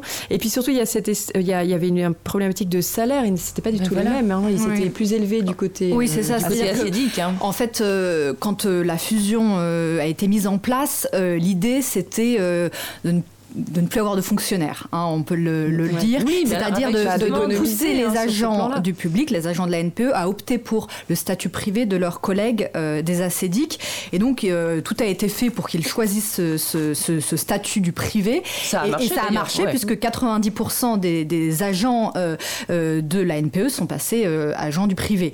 Mais il y en a quand même, qui- il y en a quand même qui sont encore là aujourd'hui. Il y a encore des agents publics à Pôle Emploi, donc qui sont extrêmement Ils peu sont- nombreux. Voilà, sont pas Euh, subordonnés à, à leur Exact, exactement. Mais le, le- ce qu'ils nous ont dit, c'est que le problème euh, actuellement, c'est qu'ils n'ont plus beaucoup accès aux concours qui leur permettent d'avancer euh, dans leur carrière. Euh, et pour vous donner un chiffre, euh, on avait récupéré le bilan social annuel de 2017 de Pôle Emploi et il y avait près de 20% euh, de l'effectif du privé qui a gravi un échelon en un an, contre à peine 2% du côté du public. Donc voilà, c'est ce que nous disent les, agents du public, qu'ils sont coincés finalement dans leur carrière, qu'ils ne peuvent plus avancer. Oui, vous signaliez même que, ça a fait l'objet d'une question hein, au gouvernement par un député. Hein, ce- cette, oui, euh, et, et- et oui, et exactement. avec une réponse, laconique oui, et, à- et peu tout à fait. satisfaisante. Tout à fait. Voilà. Donc oui, comme c'est un peu maintenant la portion congrue, on les laisse complètement de côté, ce qui peut euh, engendrer bien sûr une souffrance. Mais alors pour ceux qui, euh, peut-être que ceux qui, les 90% qui ont choisi d'avoir un meilleur salaire, etc., et de, de passer à agent privé, alors qu'on leur a vanté que c'était absolument ce qu'il fallait faire, ils n'avaient pas tout à fait intégré la subordination qui va finalement leur être, j'allais dire, fatale pour certains d'entre eux, quoi. Oui, c'est ça. C'est-à-dire que euh, ce qu'on a, nous, euh, observé, c'est que les agents de Pôle emploi sont sujets de plus en plus à des dévaluations qui les, leur pèsent beaucoup. Euh, c'est normal d'être évalué dans son entreprise, hein, nous on l'est, euh, beaucoup de, gens le sont, et c'est voilà, il y a rien de plus classique. Mais eux ont, euh, enfin Pôle emploi en tout cas, a inventé. Toutes sortes d'évaluations euh, annuelles euh, sur leur activité. euh, donc il y a l'entretien professionnel, l'entretien de suivi de l'activité, l'entretien professionnel annuel. Et puis il y a aussi quelque chose qui est assez nouveau, qui date de 2017, qui a été généralisé au printemps, qui s'appelle l'ORS, l'observation de la relation de service contre lequel euh, les syndicats se sont beaucoup battus parce qu'ils estiment que euh, c'est vraiment un outil de flicage, c'est ce qu'ils nous disent. Mais alors racontez alors, l'observation de la relation de service, euh, c'est l'idée pour euh, un manager d'observer quand il veut et à l'heure qu'il veut son subordonné dans sa En relation avec, son, avec le demandeur d'emploi. C'est-à-dire que le manager va venir dans, voilà, dans le- une réunion avec euh, les demandeurs d'emploi ou dans, le, dans des entretiens en one-to-one avec le demandeur d'emploi pour observer comment euh, le- le- l'agent de Pôle emploi euh, finalement euh, agit avec, euh, avec le, le, le demandeur J'imagine d'emploi que qui ça le met super à l'aise, ça. Voilà, donc hein. le problème c'est que euh, eh bien, il peut, euh, lorsqu'il y a des tensions entre un subordonné et son manager, ça peut être un outil euh, qui euh, peut facilement, il peut y avoir facilement des dérives. On imagine Voilà. des dérives assez grandes. Donc c'est pour ça que c'est c'est un outil contre lequel les syndicats se sont érigés et qui, selon eux, a mené à un drame euh, dans la Vienne, à Châtellerault, le 2 février 2018. euh, une agente de Pôle Emploi a tenté de mettre fin à ses jours en voulant se, se jeter Par de la fenêtre, par la fenêtre. Euh, parce qu'elle disait avoir refusé par deux fois cette observation de la relation de service qui, contrairement à beaucoup d'entretiens, donc est obligatoire. C'est vraiment le caractère obligatoire qui vraiment met en pétard, on peut le dire, les syndicats.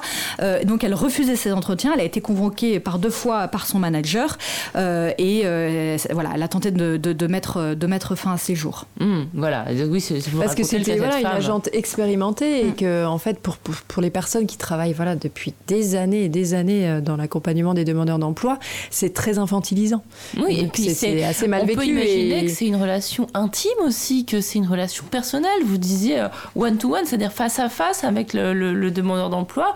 Euh, si on veut pas être infantilisant, voilà, en fait, c'est ça. C'est l'impression que tout est évalué. Effectivement, euh, c'est difficile d'évaluer la relation humaine. C'est-à-dire qu'autant pour pour quelque chose de plus matériel ou la production de biens, on peut mettre en place des processus comme ça, effectivement, d'évaluation et de comptabilisation, de gestion, mais dans le rapport à l'humain, il y a des facteurs qui échappent à l'évaluation et ça, ils ont du mal à, le faire valoir. Alors peut-être un point sur justement sur quoi sont-ils évalués concrètement parce qu'on nous dit que c'est quoi et à quoi ça sert exactement. Donc ils sont ça revient énormément dans les témoignages qu'on a reçus c'est les chiffres les chiffres les chiffres les chiffres. On demande des chiffres. Alors, on leur a demandé mais qu'est-ce que c'est exactement que vos chiffres alors les chiffres en fait c'est euh, ils, sont issus des conventions tripartites que signent euh, l'État l'UNEDIC et Pôle Emploi. Euh, donc il y en a eu il y en a, il y en a eu cinq hein. il y a la cinquième vient d'être signée avec beaucoup de retard à cause des, échecs sur la, la réforme de l'assurance chômage des échecs des négociations et donc les ICT, les, conventions tripartites produisent, on va dire, des ICT, des indicateurs de la convention tripartite, euh, qui en fait indiquent euh, aux demandeurs, enfin aux conseillers, pardon, euh, les, les résultats qu'ils doivent produire. Un exemple très concret, l'indicateur 6, par exemple, de la convention, de la convention tripartite de 2015, mesure le taux de, de ID. Le ID, c'est l'entretien d'inscription et de diagnostic, donc que vous faites que lorsque vous arrivez, lorsque vous êtes chômeur, lorsque vous êtes demandeur d'emploi. Donc il mesure le taux d'EID qui est réalisé dans les 10 jours ouvrés après votre premier entretien avec un, conseiller de Pôle emploi. Donc ça, ils sont notés là-dessus. Combien de, de, ils ont réalisé? Mais surtout, ils sont absolument notés sur tout. Hmm. Sans forcément tenir compte parfois des critères objectifs, comme par exemple le, fait que les gens n'aient pas d'ordinateur.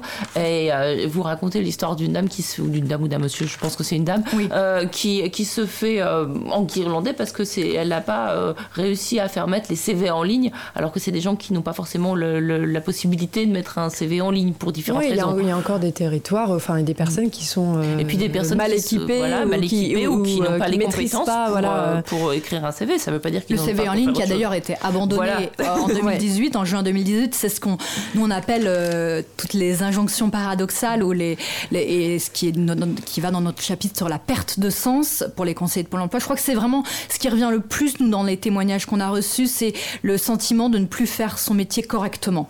Et, euh, et là vraiment on est on est là dedans avec euh, avec ces on, on, vient sur on, on, veut mettre en place un dispositif. Deux ans après on revient dessus, on en met un en place un nouveau. c'est ce qu'il y avait eu par exemple pour le conseiller unique. Hein, la double compétence s'est terminée en 2015. Et donc pour le CV en ligne, c'était vraiment euh, euh, l'alpha et l'oméga euh, pour le demandeur d'emploi. Il fallait absolument avoir son CV en ligne. Bon bah finalement ils ont abandonné ça en 2018 parce que effectivement il y a beaucoup encore. On a l'impression nous qui sommes assez connectés que tout le monde l'est pas du tout. Il y a encore beaucoup de gens qui ne savent pas se servir des outils numériques dans notre pays et ça posait d'énormes problèmes de, ce que les CV soient en ligne. Donc ils ont abandonné ça. Maintenant ils sont partis, passés à la carte, la carte, la carte numérique. la carte de visite numérique qui apparemment n'est pas, plus, pas plus efficiente parce que voilà, les gens listent des compétences sur deux pages et les employeurs reconnaissent eux-mêmes que qui ne le regardent pas. Qui ne regardent pas. On a et puis il y a eu aussi, enfin c'est ça, c'est Pôle Emploi est soumis aux injonctions contradictoires et, mouvantes, très mouvantes, oui, politiques. C'est-à-dire que c'est au gré des changements de mandature. Oui, on se souvient de, François Hollande et de sa formation pour tous. C'est ça, c'est l'objectif, l'obsession que tout que, la formation pour 500 000 demandeurs d'emploi. Euh, ça a été mis en place fin 2015. Et donc voilà, il fallait absolument caser les demandeurs d'emploi dans n'importe quelle formation.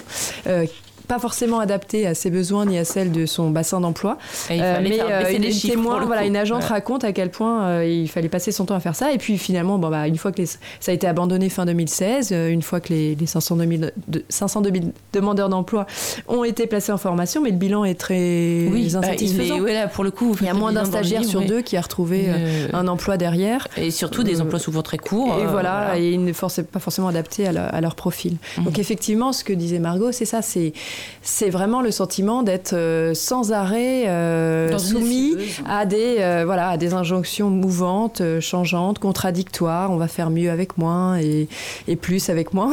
Ouais. Ça fait, voilà, c'est pas les seuls à, à être confrontés à ce type de d'injonction, mais et surtout sur les outils automa- les outils informatiques et les logiciels qui, Ils sont très changent complexes. sans arrêt, qui sont très complexes. Il manie entre travaillent, 15 voilà, et 20, 15 et 20 euh, applications, euh, applications informatiques. informatiques. Euh, donc en fait, voilà, et je pense qu'ils ont vraiment du mal à s'y retrouver euh, entre toutes ces, ces, ces injonctions, oui. Et puis voilà, dont ils ne outils, comprennent euh, pas le sens. dont que ils ne comprennent pas le sens, voilà. Et puis qui n'en, a pas d'ailleurs. C'est pas juste eux qui comprennent pas. C'est que voilà, c'est, au, au- au- voilà, au gré des lubies, des politiques, euh, etc., qui ne prennent pas le temps d'aller les Parce voir. que de- tous les regards sont braqués sur Pôle emploi. La santé économique d'un pays, elle se lie à travers son taux de chômage. Et donc, la- on, on leur fait peser sur le- les épaules une, voilà, une, une charge trop lourde à porter, c'est-à-dire celle de réduire le, le chômage, alors que, a priori, ils sont, c'est pas les acteurs les mieux placés euh, pour le faire.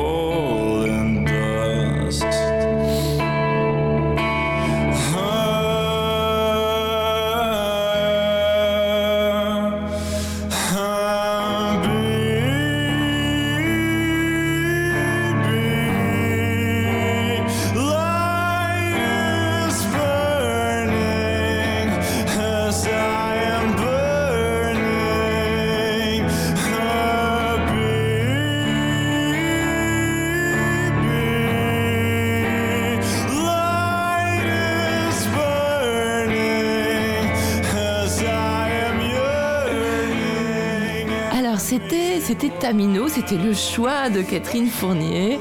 Euh, ça s'appelle Habibi sur Aligre FM 93.1 dans Liberté sur parole, où je reçois donc Catherine Fournier et Victoria Marshall euh, pour ce livre Pôle emploi, la face cachée, enquête sur la souffrance des agents. C'est paru aux éditions de l'Atelier.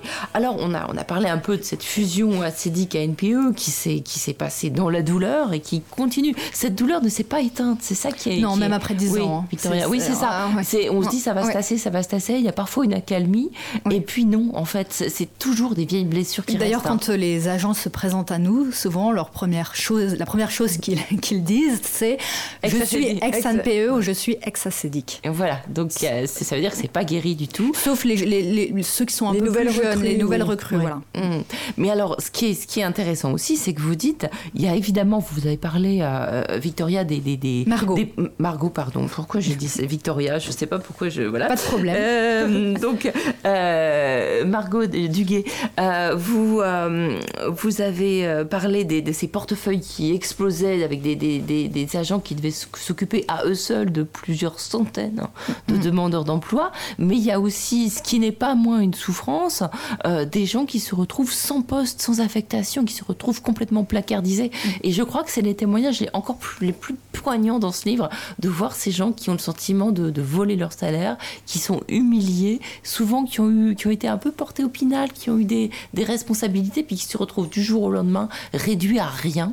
Et là, on peut imaginer que ça pèse énormément sur leur, sur leur vie et, sur leur envie de mourir, justement. Oui, il y a, d'ailleurs une des histoires, euh, enfin un des suicides, hein, effectivement, euh, vous évoquez cette, cette histoire de cet homme euh, très investi dans sa mission de service public, considéré comme un rock au sein de l'institution, qui avait une, belle, une belle progression de carrière, et puis qui au moment de la fusion, voilà, qui dit fusion dit doublon, et souvent il y a un poste pour deux, il y a des managers qui ont dû repostuler euh, d'ailleurs à leur propre poste, et lui il n'a pas eu le poste qu'il voulait de directeur d'agence, qui aurait été euh, voilà l'évolution naturelle de, de sa carrière euh, dans ce contexte de fusion, et à partir de là il a été euh, euh, affecté au service informatique de la direction générale et c'est la dégringolade.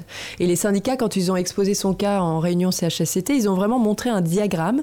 Voilà, on voit la progression jusqu'à la fusion et puis la dégringolade où il a été muté après de service en service. Il s'est démotivé et effectivement il disait je vole mon salaire je ne travaille pour rien. Et, euh, et il a fini par mettre fin à ses jours et ça c'est de la vague de suicide euh, 2013 effectivement on est deux, trois ans après la fusion où en fait euh, on continue à bah, ça continue à se déployer parce qu'il a fallu supprimer un certain nombre de sites aussi. Il y a eu le projet Repère qui a supprimé 38% des agences existantes. Et donc la mobilité forcée c'est clairement un facteur euh, de déstabilisation et de souffrance euh, chez beaucoup de- d'agents qui n'avaient pas Puis il choisi y a eu aussi, vous le de- rappelez, la fusion des régions, qui a aussi rajouté une couche. Là, qui vient, voilà, qui est plus récente, Ouais. mais après une certaine accalmie, effectivement, euh, entre 2014, 2015, 2014, ils ont mis en place les fiches de signalement LISA, qui permettent quand même de faire remonter des incidents.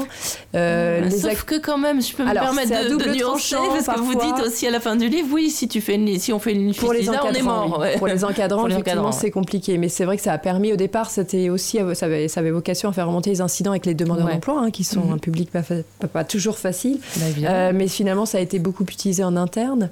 Euh, Il y a eu aussi les accords QVT, donc les accords qualité de vie au travail, qui, sont, qui ont été rendus obligatoires par la loi REPS-AMEN en 2015, qui se sont déployés plutôt en 2017, mais qui ont quand même euh, pris en compte les risques psychosociaux en mesurant le moral des salariés euh, donc deux fois par an.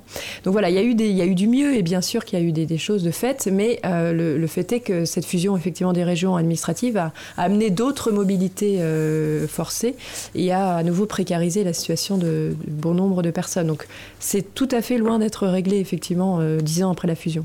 Néanmoins, si je peux nuancer le, un point sur, assez important sur le, les surmenés, les placardisés, c'est ce- comme Oui. ça qu'on les a appelés. Les surmenés sont en bien plus grand nombre que les placardisés.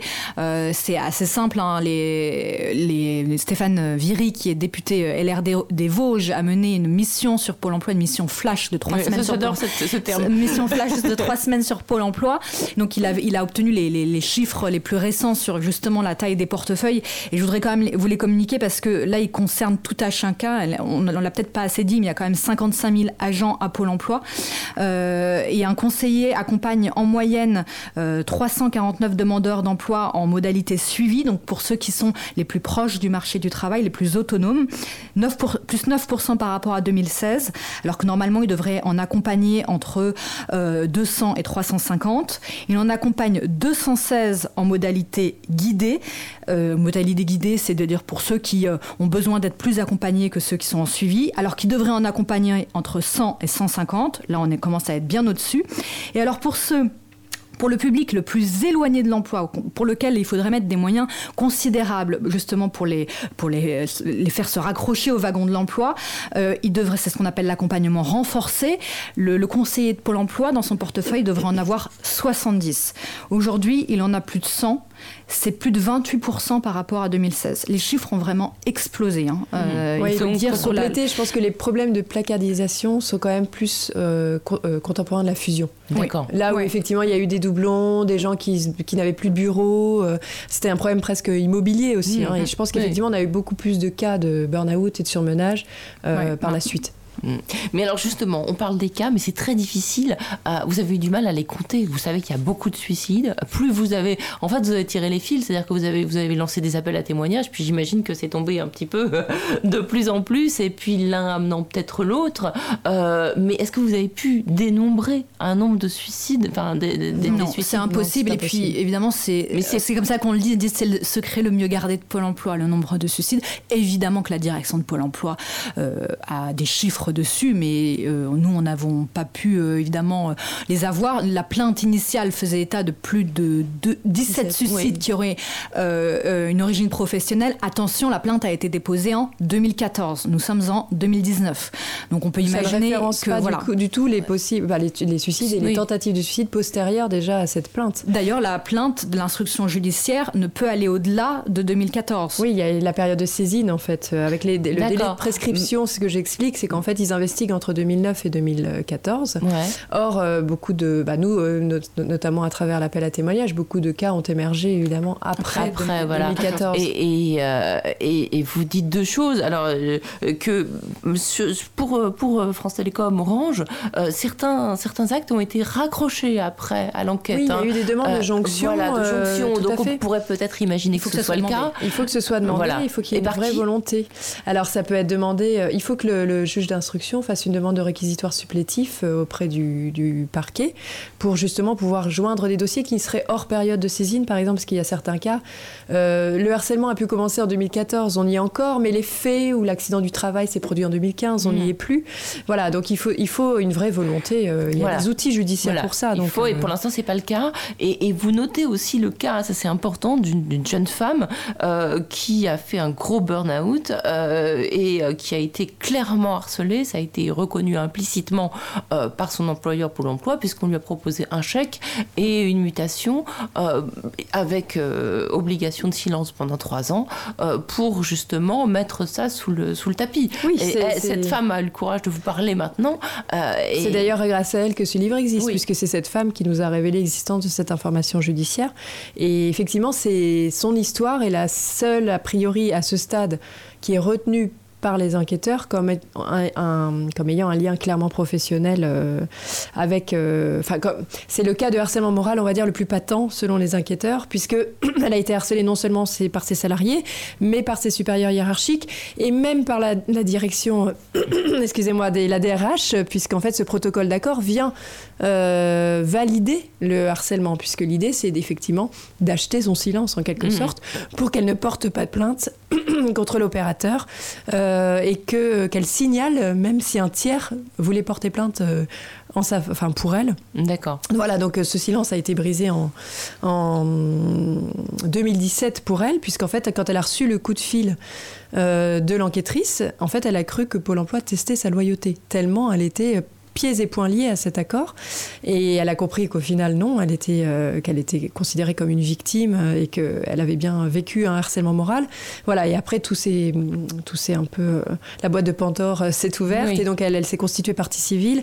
Elle a été entendue par les enquêteurs. Mais la question se pose, on n'a pas la réponse à ce stade, mais est-ce Ce qu'il y a eu d'autres protocoles d'accord? C'est difficile à croire, C'est- même si on vous en tout l'affirme. cas, elle- ce que dit son avocate au prud'homme, parce qu'elle a aussi engagé une action au prud'homme, c'est que si la police ne l'avait pas contacté, elle n'aurait pas parlé. Mais bien sûr.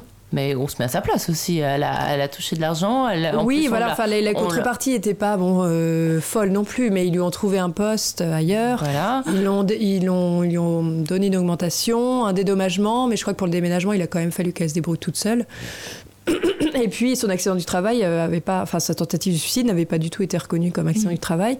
Et surtout, ce protocole a été signé alors qu'elle n'était pas en état de le faire. Ça a été reconnu par un des médecins, un médecin du travail euh, à l'époque. Oui, puisque c'est quasiment sur son lit d'hôpital qu'on lui a proposé cet accord. Voilà, les, les négociations officieuses ont eu lieu, en tout cas pendant qu'elle était encore en séjour. euh, il y a eu à l'hôpital psychiatrique et puis surtout après en maison de repos. Hmm, D'accord. Mais ça, ça veut dire quand même que euh, Pôle emploi a un petit peu la trouille. hein. Euh, ça veut dire que ça commence à, à sentir le roussi. Parce que s'ils proposent ce genre d'accord, bon, ils l'ont fait au moins une fois. a L'idée, pas- c'est de ne pas faire de vagues. C'est vraiment Ouais. une institution, encore une fois, euh, et d'ailleurs, c'était le cas au moment de la fusion, mais c'est le cas encore aujourd'hui. Une institution qui travaille sous l'œil de, de la société et, et des politiques et qui a une mission très sensible. Et donc, voilà, ce qui se passe en interne doit rester en interne et éviter surtout. euh, bon, n'importe quelle, enfin, aucune entreprise. Ne souhaite avoir de mauvaises publicités, bien sûr, sur la santé euh, de ses salariés, Voilà. mais je pense Oui. que là, c'est d'autant plus le cas. Et on parlait de la CFTC Emploi qui, donc, euh, au départ, euh, était, euh, s'est constituée partie civile avec les parents d'Aurore Moisan euh, dans cette euh, information judiciaire. Et il nous disait, à chaque fois qu'il y avait un suicide, il ne fallait pas en parler. C'était très compliqué de diligenter des enquêtes CHSCT. C'est assez révélateur. Et puis, je crois aussi que le fait que dès qu'il y avait une- un suicide ou une tentative de suicide, la réponse de Pôle emploi était assez similaire selon les cas. C'était de dire euh, cette personne a des problèmes personnels. Voilà. Et il y a un déni clairement dénoncé. euh, Voilà, mais, alors ce qui frappe aussi, c'est que le, le, le rôle des syndicats, euh, vous venez de le dire, hein, euh, c'est, c'est, ils se retirent des plaintes. On comprend pas trop quand même que, que, que les syndicats soient pas plus au front sur ces questions-là. Alors, c'est pas à nous d'avoir euh, un jugement euh, moral sur euh, l'action des syndicats. Ce qu'on peut juste constater, effectivement, c'est qu'il y a eu un retrait euh, du syndicat de la CFTC Emploi parce qu'il y a eu un changement de direction en fait à l'été 2018. Euh, toute la direction a changé, d'autres personnes sont venues en poste et pour tout vous dire, en fait, euh, les personnes qui sont arrivées en poste n'étaient pas au courant euh, que leur syndicat était partie prenante dans cette, euh, dans cette action en justice. C'est moi qui, leur ai, qui les ai informés qu'il y avait bien une action en justice dans laquelle ils, ils étaient engagés. Et, Et leur vu- premier réflexe, vu- ça a été dire Oh ben on se casse. on- Alors, ils sont ils allés consulter, ils sont allés consulter le dossier de l'avocat. En gros, Ils sont ont de consulter. Ils ont présenté les, les, enfin, les, les- les éléments de l'affaire en, en réunion syndicale. Et ils ont estimé que voilà, les problèmes d'Aurore Moisan, qui est la plainte initiale hein, euh, du Ouais. dossier, étaient personnels et qu'on ne pouvait pas mettre en cause une volonté délibérée, en fait, de Pôle emploi euh, d'avoir euh, une volonté délibérée d'avoir nuit effectivement à la santé de, de ses ceci dit, un agents. employeur, au-delà d'une volonté délibérée, il a aussi l'obligation de protéger ses salariés. Exactement, Mais, et d'anticiper. mais contrairement effectivement à France Télécom où il y a eu un front syndical Voilà. et ce qui a effectivement sans doute fait euh, beaucoup avancer le dossier et permis euh, maintenant qu'il soit Oui, il y a jugé. six syndicats qui se sont Exactement. joints, euh, Et, la et c'est aussi, ce qui permet, quand on est journaliste, d'avoir des informations. Les Bien sûr. syndicats. euh, Mais il y en a, il y en a qui se battent. Hein. Il faut pas attention. Il, y a, oui, oui. il faut- il y en a beaucoup qui se battent Au à Pôle quotidien, Emploi, je pense sans doute de manière isolée. euh, complètement Euh, les- Mais les Oui, oui. organisations syndicales qui ont les moyens de financer Mm, quand même bien les, sûr. les- les frais de justice, c'est surtout ça, parce que c'est le nerf de la guerre après tout. Bien sûr. Euh, je ne doute pas qu'il y ait des, gens, des Mm. représentants syndicaux qui euh, montent au front, qui aillent au clash, qui disent les choses. Je pense qu'ils ont aussi a- une voilà. vision, euh, contrairement à France Télécom, très différente du dossier selon les syndicats. Ouais, Euh, Il n'y avait pas de front syndical, comme on dit, il y a une forme de une, une division syndicale. Et même s'ils aident au jour le jour, au quotidien, bien sûr, euh, les agents en souffrance, euh, ils avaient une vision en fait euh, très très différente du dossier en question. Par exemple, ils ils s'accordent à dire que la fusion a engendré un mal-être et que la direction a tardé à réagir euh, à leurs alertes, mais qu'en fait, il y a c'est ça, il n'y a pas cette volonté de maltraitance délibérée, en fait. Mhm. Et la CFE, CFE-CGC, par exemple, euh, trouve que la qualification d'homicide volontaire est trop forte. La CFDT euh, estime que certes la fusion a généré une souffrance, mais pas au point de pousser au suicide. Du côté du SNU, du SNU Pôle emploi, on considère qu'il existe des dérives managériales isolées, mais pas de maltraitance euh, organisée. Et la CGTFO, enfin, se réjouit qu'une plainte ait été déposée pour Moisan, mais ne comprend pas pourquoi la CFTC s'y est engagée. Donc c'est un peu euh, contradictoire. Euh, alors après, effectivement, une syndicaliste de la CGT euh, Pôle Emploi m'a parlé de cette pudeur, donc pour euh, médiatiser les- la souffrance en interne euh, des agents face à celle des demandeurs d'emploi. Est-ce qu'il y a une culture syndicale particulière à Pôle Emploi? C'est difficile de le dire. Le résultat, c'est qu'il n'y a pas. Il n'y a pas plusieurs syndicats qui sont montés au front judiciaire et donc c'est Enfin, il y a une le dossier syndicaliste que, que vous citez beaucoup, hein, qui Oui, est Margot Andrianer Voilà. Voilà. Continuons à la lutte qui Ouais. est, effectivement est assez à la pointe sur cette Exactement. sur ce dossier de la souffrance au travail des, des conseillers de Pôle Emploi. Euh, malgré tout, elle est à la tête d'un, il faut le dire, d'un petit syndicat. Euh, c'est clairement pas Continuons la lutte qui va euh, aller pouvoir porter euh, en justice tout seul euh, ce genre de dossier qui est quand même un dossier très gros dossier Voilà. épineux, politique. euh, c'est ce qu'on disait quoi. Et le, le- Éric Morin, donc, qui, défend toujours, du coup, les parents de. qui représente toujours les parents d'Aurore Moisan, euh, le dit ce sont des dossiers où se sent bien seul comme partie civile. Si j'avais eu une dizaine de familles derrière moi, ce serait plus facile, et même une dizaine de syndicats. Il n'y a pas eu cet élan-là, car Pôle emploi est quand même une entreprise particulière qui travaille à flux tendu sous l'œil des politiques, des économistes, des journalistes. Et je conclus, et désormais de la justice.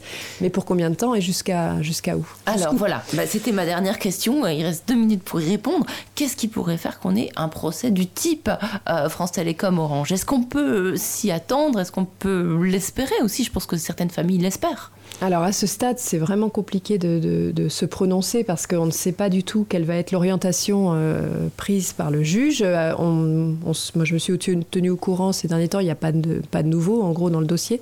Donc le- la commission rogatoire, c'est-à-dire les conclusions de l'enquête lui ont été remises en mars euh, 2019. Elles sont visiblement toujours sur son bureau, il n'y a pas de nouvelle convocation.